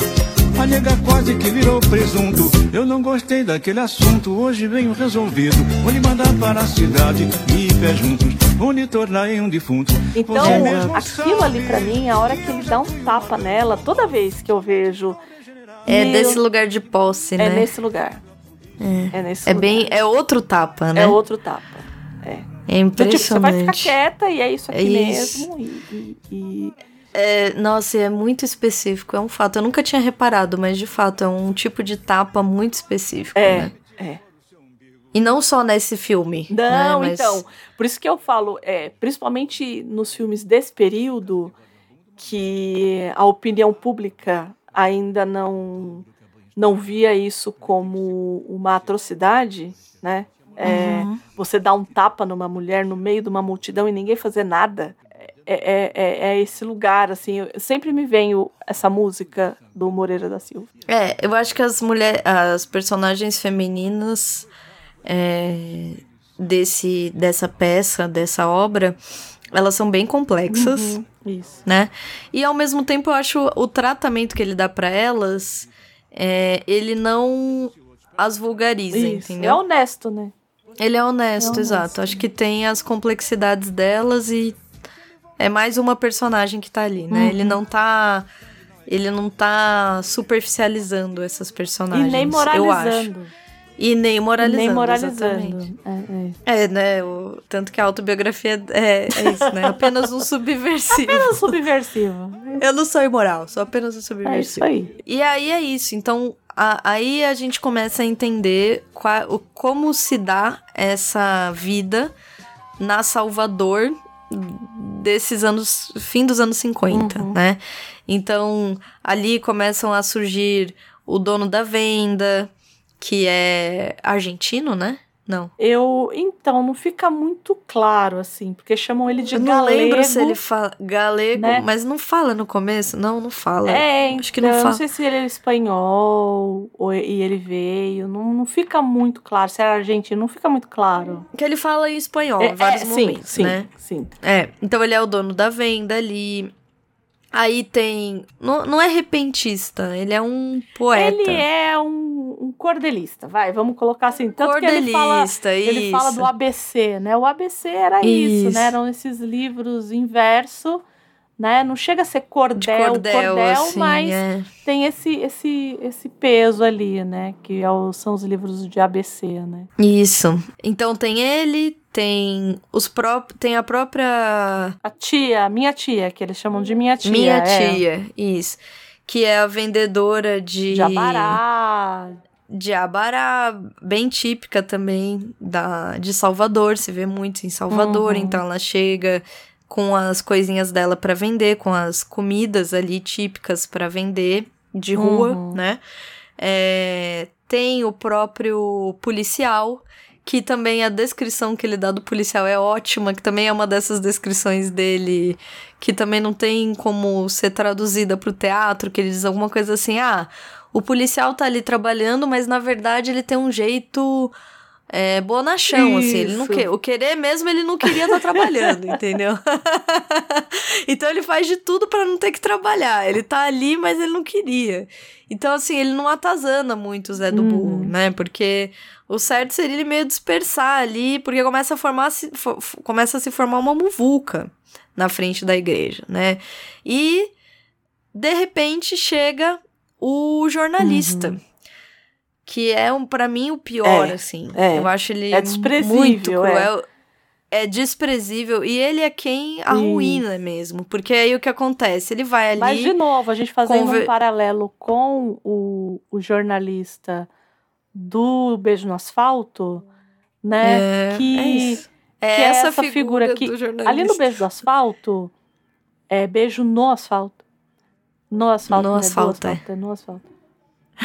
É, a gente- Também, eu sei sei lá. que é um- uma coisa horrorosa. Que tem essa coisa do, do cara que desvela e a, a, a podridão ali, mas que também é, é esse. É, um, É o fake é um news. FDP, né? E aqui tem É. isso também, né? Mas isso menos. Talvez por- pelo. Talvez porque o Dias Gomes não era assim tão afeito aos jornalistas, talvez, né? Tem um. tem uma. uma É. Como é que fala? Um- uma relação diferente com os jornalistas que, que tinha o, o Nelson Rodrigues, né? Talvez seja isso. É, mas aqui o, o jornalista aqui, ele é muito pior.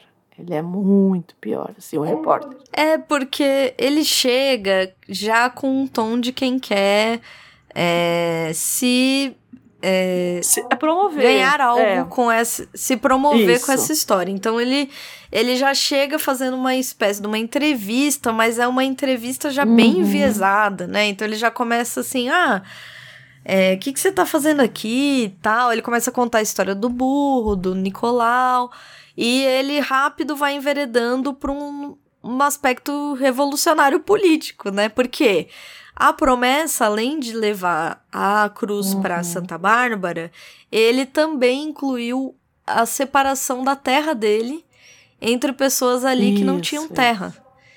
Então, além disso, ele separou a própria terra como o pagamento da promessa e deu um pedacinho de terra para outros é, Isso. agricultores ali, né? Para outros trabalhadores da terra ali. E aí, imagina, né? O que que o, o jornalista já começa a dizer? Que ele é a favor da Uhum, reforma agrária. Que ele é contra a exploração do homem pelo homem. E ele, assim, coitado, ele vai É porque- caindo. Porque, na é verdade, tudo muito. não é nem porque caindo, tudo né? Muito dúbio, né? Então ele fala assim: ah, o senhor dividiu a sua terra, dividi. O senhor, então, é a favor é, que o Estado divida as terras. da reforma né? Que não- agrária. Aí ele, É, eles, é, da aí reforma ele fala agrária. assim: é. ué, eu acho que todo mundo tem que ter a sua terra para trabalhar. Ele, ah, então o senhor é a favor da É. reforma agrária? Aí ele, E aí do ele, tipo, é, quem não seria? Tipo, né? Assim, exato. é, é, isso. tipo, tem nome É, isso, né? assim, e essa, essa inocência é, que o Zé do Burro acaba apresentando, é, que vai tornando. E a gente vai se vendo, e eu acho que.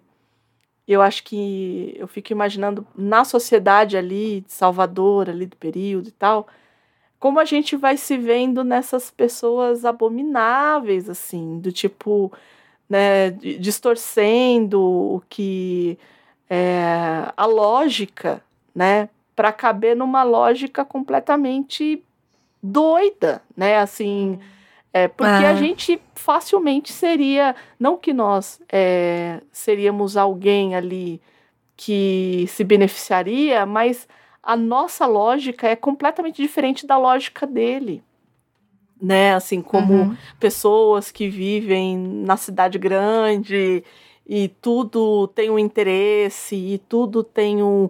Porque é isso, né? E o repórter, ele é o mais asqueroso deles, mas ele não é o único. É, não, não é um único, imagina. Todos eles são. Porque até, até quando, de certo modo, se comovem com ele, as únicas pessoas que de fato compram a briga são, por exemplo, o Isso, capoeirista. A própria Isso. vendedora ali de doces, né? São as pessoas que, querendo ou não, chegam mais próximas à realidade Isso. deles mesmos. Eu acho, né? Porque o resto, todos, todos, até o dono da venda, Sim. se promove, né? Porque aí, a, porque aí o, o jornalista tira uma foto dele para pro, pro- Ai, essa hora pro da jornal foto é e de o- matar. é de matar, né? E aí vem o vendedor da, né, da vendinha ali da frente e diz: "Ah, posso, eu posso ent- entrar na foto, porque aí tira uma foto da minha vendinha que tá aqui atrás, ele dá um dinheiro pra eles tirarem a foto e ele e ele sai. O policial sai na foto também. Então assim, todo mundo que tá lá começa assim a se inteirar de quem e é o Zé do Burro. beneficiar com a estadia dele ali. O quanto mais ele fica ali de frente à escada, Exato. esperando entrar na igreja, mais essas pessoas vão se beneficiando dessa dessa penúria dele. É, né? não, e vai se criando uma intriga que ele não consegue Não. ter controle, assim, ele no fim ele só Isso. quer algo muito Eu quero simples. pegar a minha cruz e entrar na igreja. É isso. Só, entendeu? Só que todas essas pessoas que vão orbitando ali vão fazendo interpretações daquilo e as interpretações vão se chocando, vão os as intenções dessas pessoas vão se chocando. E conforme esses choques vão acontecendo, a história toma proporções enormes. Então, a Rosa fica com Uhum. o bonitão. Eles saem, tem lá uma noite nesse hotel e ela volta na manhã seguinte meio arrependida, meio dividida, meio querendo continuar esse caso. E o bonitão, que é um cara também hum, Uhum. maligno, acho que não tem outra palavra, né? E ele era da polícia, ele procura um colega ali, um cara que era da polícia, depois que sai no jornal que o, o Zé do Burro é um revolucionário, ele, lembremos que estamos aí no fim dos Uhum. anos, ses- dos anos 50, comecinho dos 60, então ele chama a polícia e diz assim, ah, no meu tempo a gente prendia isso aí, hein? Eu não Isso é lembro comunista, se no não texto sei do o quê. teatro tem a palavra comunista. Eu sei que no filme tem. No filme é, no tem. filme tem. É, então, ele chama esse policial e ele começa a jogar palha ali pra coisa pegar fogo, entendeu? E de Uhum. fato consegue, porque à, medida que o tempo passa, ele vai tentando convencer o padre, o jornalista tenta convencer o padre, é, depois chega um Uhum. monsenhor que tem que não é que tenta convencer o padre, né? Ele- Eles conversam e depois ele ele pede pro Zé do Burro abrir mão da promessa que ele fez é, e entrar e fazer uma nova promessa, né? E ele de novo se recusa. E sempre com Então, aqueles nomes ele vai bonitos, insistir. assim, renuncia ao demônio. Refa... Não, É, isso é obra de exato, Satanás. E sempre com esses nomes bonitos. E ele vai ficando cada vez mais assustado, né? Cada vez mais, do tipo, vocês estão loucos, né? O que vocês estão falando? Ele fica muito inconformado, né? E ele também vai Uhum. ficando estressado, né? Porque ele chega pacífico, ele chega apenas querendo, Não, e ele coitado, tá assim, também, ele- né? Ele andou tudo aquilo, ele não dormiu, ele não comeu. Então, Não assim, ele tá comeu, no é. limite. Ele tá no limite dele. É. E outra, né? De fato, é uma situação muito absurda, né? Sim, Chega uma hora que ele diz, sim. gente, ninguém tá me entendendo. Todo mundo quer me ajudar. Ele fala isso várias vezes. Isso, isso. Ah, eu tô aqui pra ajudar. É, todo mundo quer ajudar e todo mundo só desgraça mais a nossa vida. né? Não é, e é verdade. Então ele também, o nível de estresse dele vai aumentando ao longo da peça, né? Uhum. E até chegar num ponto em que tudo tá, tá assim, é, confluindo contra, né? Então, o jornalista diz que vai voltar, e aí tem uma diferença também entre a peça e o filme, que o jornalista de fato volta com uma cama, né? Uhum, ele uhum. volta com um monte de coisa para ele ficar lá, entendeu? Porque o jornalista quer que ele fique até segunda-feira e é sábado. Então ele leva uma cama pelos patrocinadores e não sei o quê. E fala que vai levar ele de volta para a cidade dele num carro, com E ele som. fala, eu não quero nada disso. E ele. E aí meio que o jornalista fala assim: Não, não, não é querer. É, É. Você acha que é fácil? Vir de não sei ele- onde, arrastando uma, uma, cruz, é fácil. É, É, nossa. fazer, fazer um jornal que é difícil. Ai, Enfim, ele é, é, é. ele é nojento, né? é. E E o Otton Bastos é. Puta que pariu. tá perfeito, né? Foda. Tá perfeito, né? Eu acho que ele tá perfeito no papel. Enfim, eles acabam ficando ali nesse, nesse meio. A Rosa também não vai, não volta. Tem um, uma briga, né, com a Marli em algum um momento. Mas tudo acaba confluindo pra isso. O jornalista quer que ele fique lá. O padre não vai deixar ele entrar. O bonitão aciona a polícia, então a polícia começa a se a se mobilizar para tirar o Zé do burro de lá, para prendê-lo. E até que, né, é, todas essas pessoas se reúnem ali e começa uma briga, porque Uhum. no dia de Santa Bárbara em si se reúnem ali capoeiristas, é, e aí tem uma cena que aparentemente, pelo menos no teatro, deve ser linda também, Uhum. porque no filme é de é literalmente de de chorar. chorar. Não tem outra expressão, assim. Eu chorei vendo, achei a coisa mais linda, assim. É uma cena muito bonita, em que eles dançam, é, Uhum. can- é, lutam mesmo, né? Na Sim. verdade é uma luta, eles de fato estão lutando capoeira. Ou, E como aí- dizem, estão jogando capoeira. Ou jogando, É. exato. É.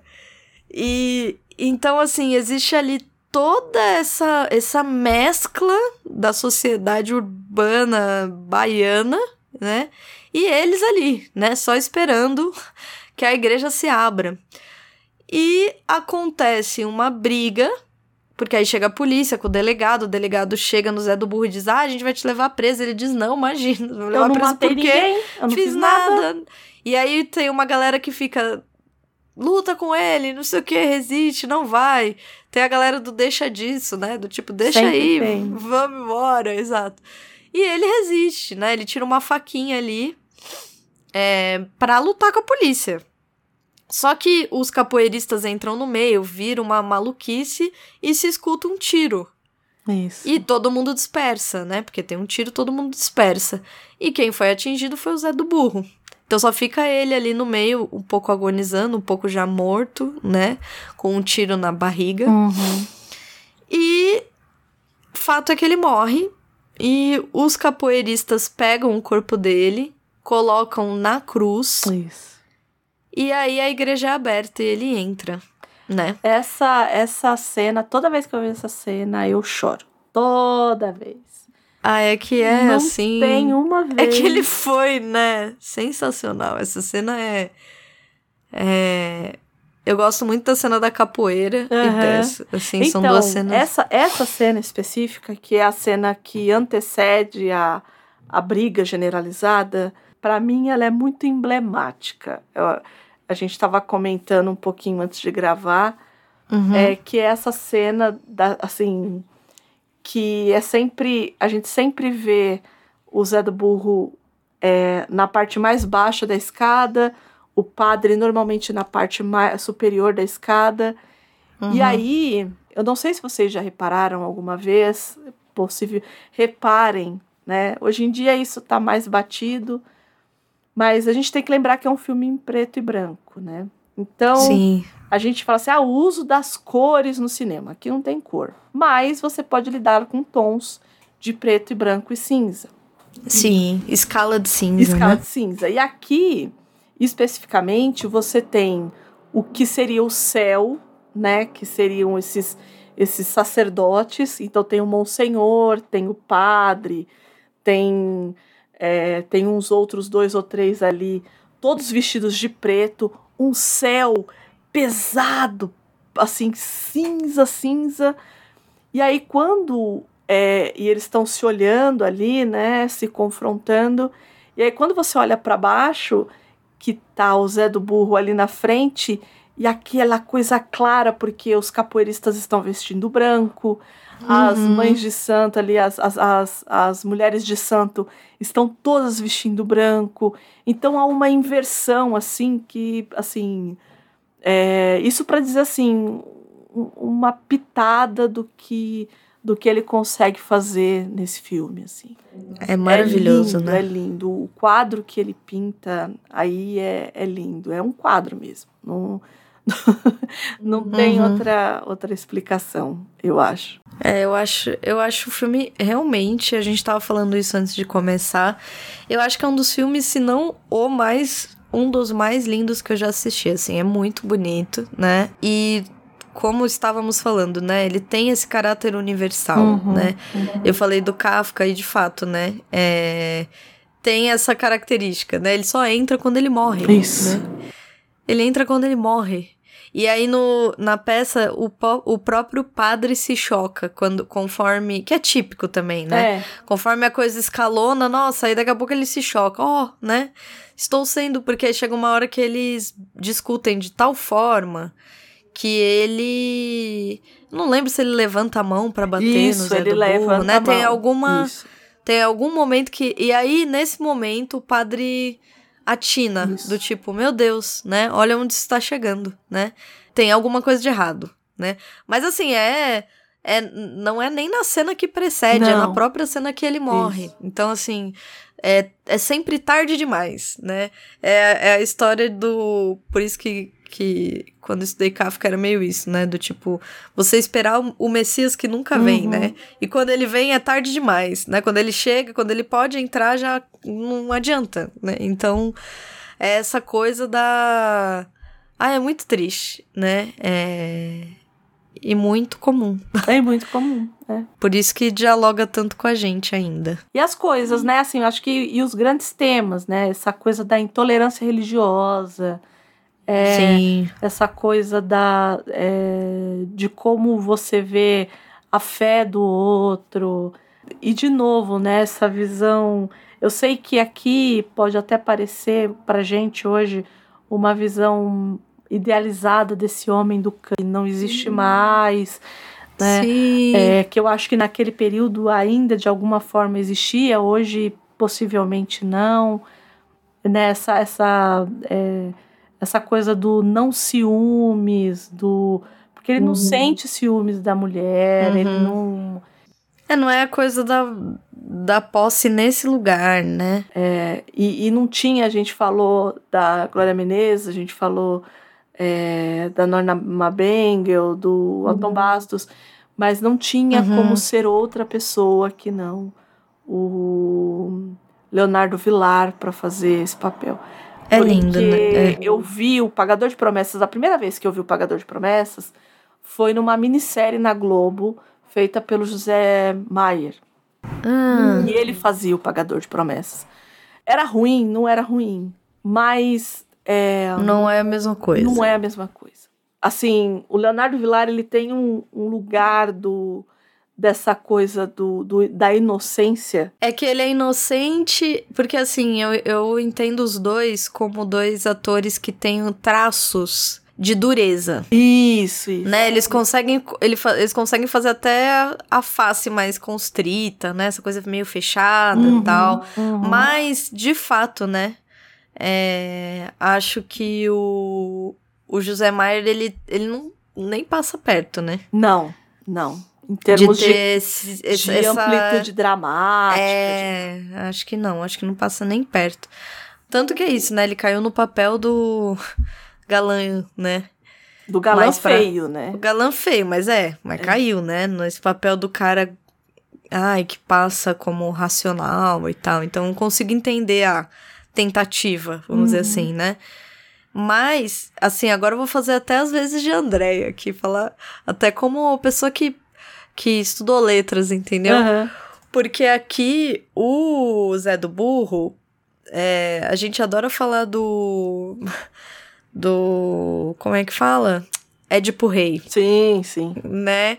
Que é esse herói trágico, né? Que é o Uhum. herói clássico, do herói que acaba querendo fazer o bem, mas o destino não deixa, né? Isso, isso. E acaba cedendo ao destino. Aqui é um herói moderno, Uhum. né? É o herói que, na verdade, ele tenta, na verdade, conseguir, né? É, E, na verdade, o que não deixa ele conseguir, ele... a- as escolhas dele acabam levando ele pro própria tragédia. A tragédia ocorre de qualquer jeito, entendeu? É, Dá merda. ele é esse, esse cara, ele é o sujeito problemático do Lucat, né? Que ele não tá é, é, ele não tá circunscrito no mundo dele então Uhum. ele já é um sujeito problemático por isso porque ele não tá de acordo com aquele mundo que que, que a gente tá vendo ele então por aí ele já é moderno né assim de cara Ele já é, aham, né? ele já é deslocado desse já é mundo, né? deslocado, porque quando a gente vai. é, o Lucat, ele trabalha muito, ou Luca, ou, enfim. Nunca sei falar, falo do jeito que dá. Idem, também é, não sei. Porque o pessoal, cada um fala de Se um cada jeito. hora eu falo do. Exato, cada, toda vez que eu falo, eu falo uma forma. É, e aí o, o, o- esse sujeito problemático, é, é, por exemplo, no caso dos gregos, eles sempre queriam estar dentro do mundo deles, do mundo. Então, por exemplo, toda aquela viagem do Ulisses é, não era à toa, não era para voltar para Ítaca, era para voltar para o mundo dele, para ele ficar ali circunscrito dentro do mundo dele, né? O Aquiles Sim. a mesma coisa, para ele ser aceito dentro daquele mundo dele, né?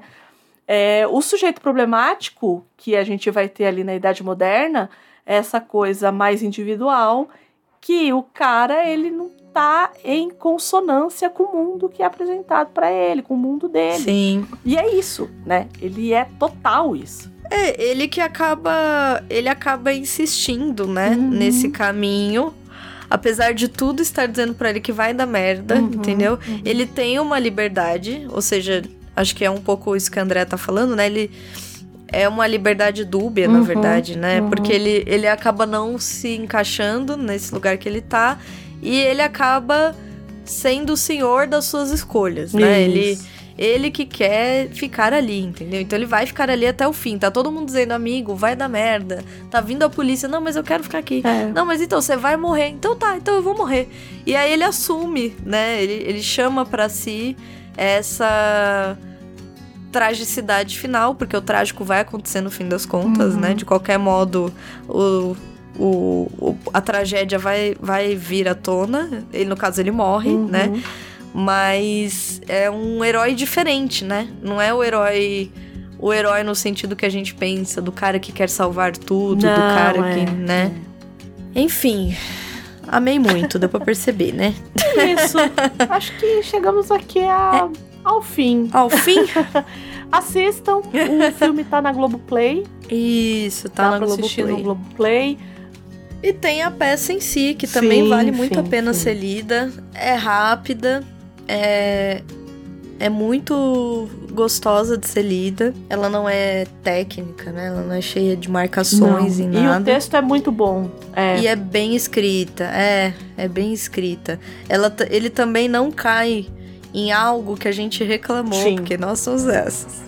E eles não usam black texto, tie. né? Do texto, Da, da, do texto da, da, fala. É, isso. da pessoa pobre, da Isso. pessoa humilde, vai entre mil aspas aí, humilde, né? Ele não cai nessas, eu acho. Eu acho que ele, ele de fato. É, você vê óbvio, que né? existe, Tem a existe modo uma de falar. voz quando é o padre falando, e existe uma voz quando é o Zé do Morro falando. Mas é, Isso. você não percebe uma diminuição de gramática, uma diminuição de. para identificar que é uma pessoa humilde, uma pessoa pobre. Exato. Nesse sentido, eu acho melhor, inclusive, né? Enfim, é isso. Gra- Gabi. Acho que É o povo isso, tem que assistir, tem que ler e tem que falar pra gente se já viu, se já assistiu, se já leu. Sim, né? sim. E pra eles falarem essas coisas, como é que o povo faz? Bom, é aquela, aquela coisa que a gente sempre diz, né? Eu não vou cansar, gente, de falar isso. Porque tem o pessoal o quê? Mais vintage. Sim. Sempre tem, né? Retrô. Eu estou no meio termo, retrô. Eu tô no meio termo, gosto dos dois. Mas sempre tem o pessoal vintage. Aí o pessoal vintage pode mandar um e-mail pra gente. Contato arroba livrosemcartaz.com.br Manda um comentário, pode mandar um comentário longo, pode, né, fazer ali toda explanação. Pode mandar um comentário breve também, né? E tem o pessoal para Flintex. Sim. Que já é o pessoal aí, geração que não sei nomear mais. também não. Já não tô num ponto que eu não sei qual é o nome da geração. Mas vocês aí, jovens, podem ir no nosso Instagram, que é arroba livros em cartaz underline. É, segue a gente, comenta no nosso post, compartilha com os amigos de vocês, faz story, marca nós. Marca nós, é isso aí. Marca nós, que nós responde. E aí, sempre, sempre é, agradecendo ao espaço nos cedido Sempre, pelo Portal Refil, né? Que é isso assim. sempre. Estamos aqui no, no feed dos meninos. E agradecendo a todo mundo que está acompanhando essa nossa trajetória até aqui. E a gente fica por aqui hoje. E vamos pro próximo. Tchau, Gabi. Obrigada. Tchau, Andréia. Obrigada. Tchau, tchau.